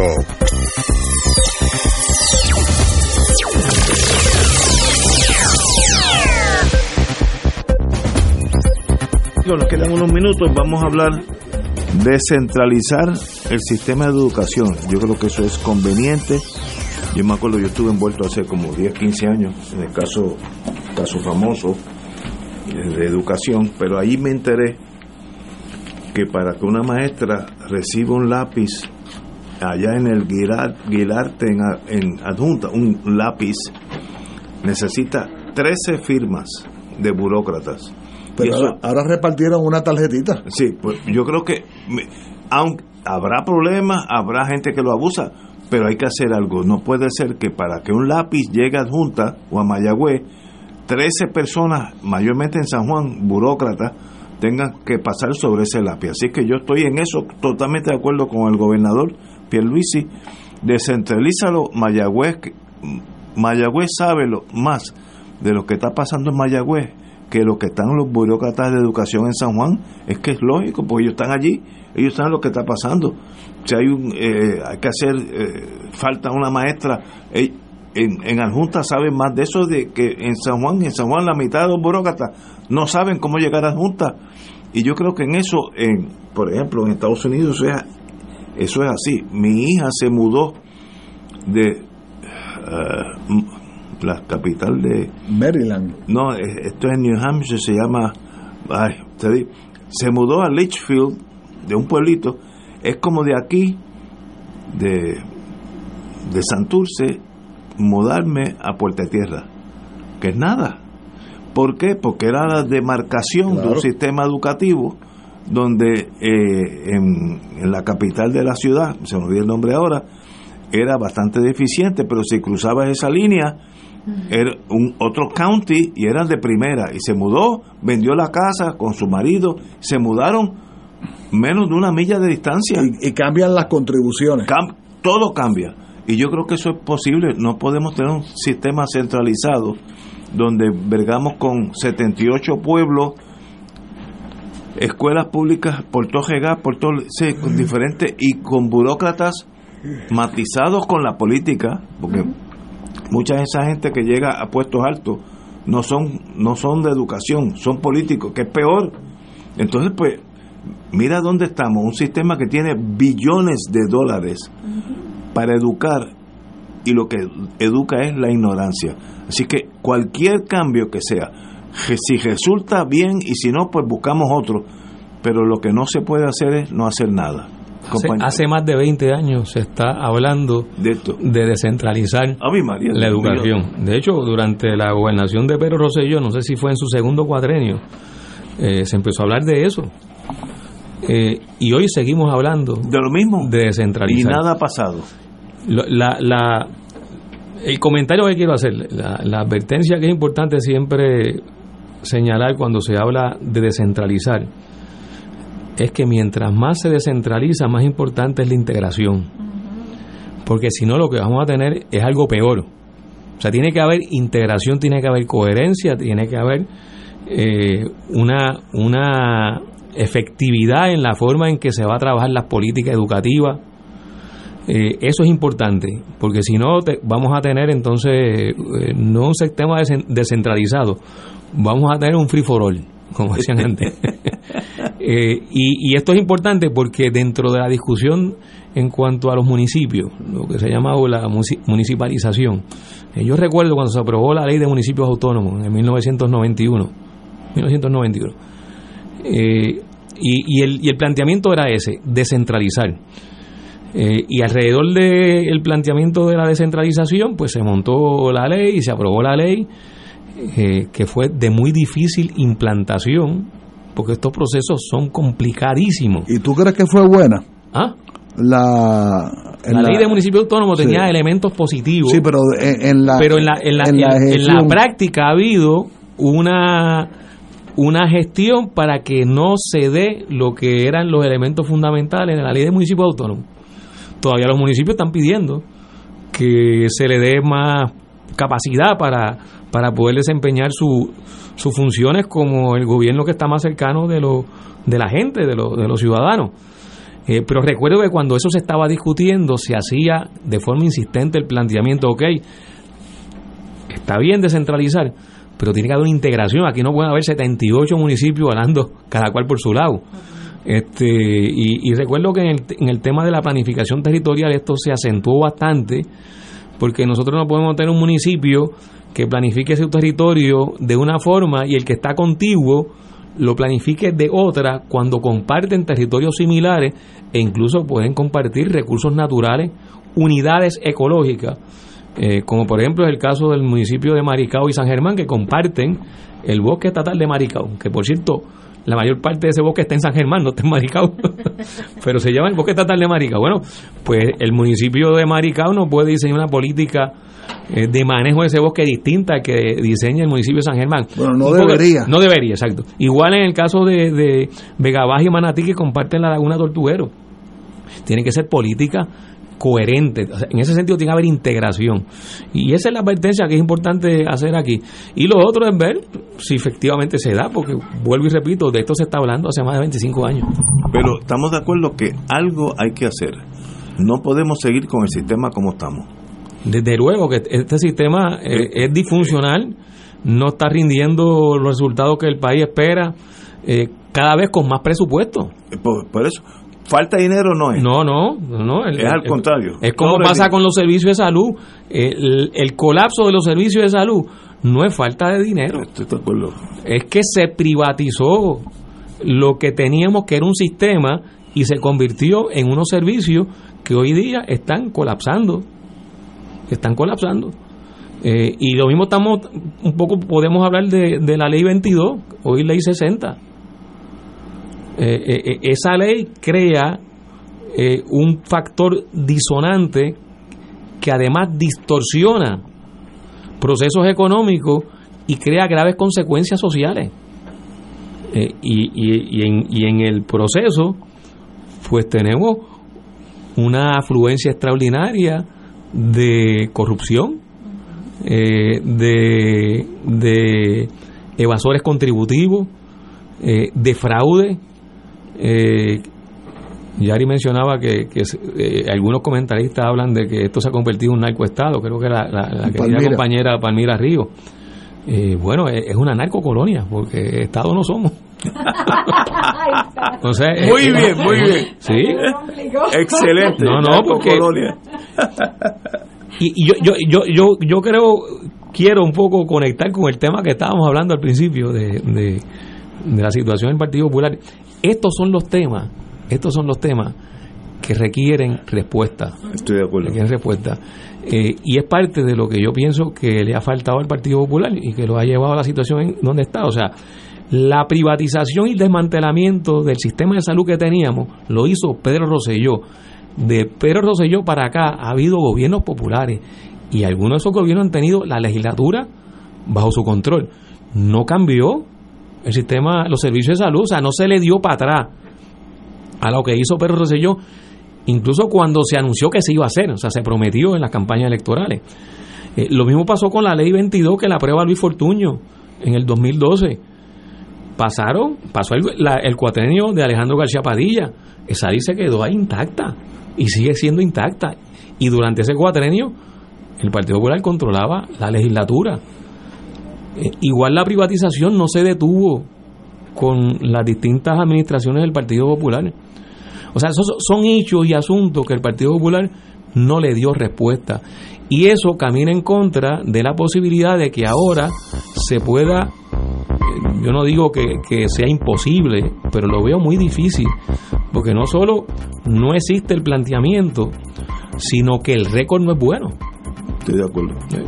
Y, y bueno, pues, pues, las organizaciones, como decíamos, este, nacen, maduran y mueren. Y, algunas, cuando decimos que mueren, es que mueren políticamente. Pueden seguir existiendo. El nombre del Partido Popular puede seguir existiendo, pero en términos políticos, pues desapareció. O puede venir otra fuerza. O puede haber y, la ocupa y sale. Pues, señores, tenemos que irnos porque el, término nos ha traicionado a la compañera socióloga. Qué bueno que estuvo aquí, aprendimos un montón. Me deprimió totalmente, pero que, pero tal vez eso es bueno para, nosotros. Doctora en trabajo social, ¿verdad? Excelente. Un privilegio. Y Yamari, como siempre, bienvenida a Fuego Cruzado. No, hasta mañana viernes, amigos.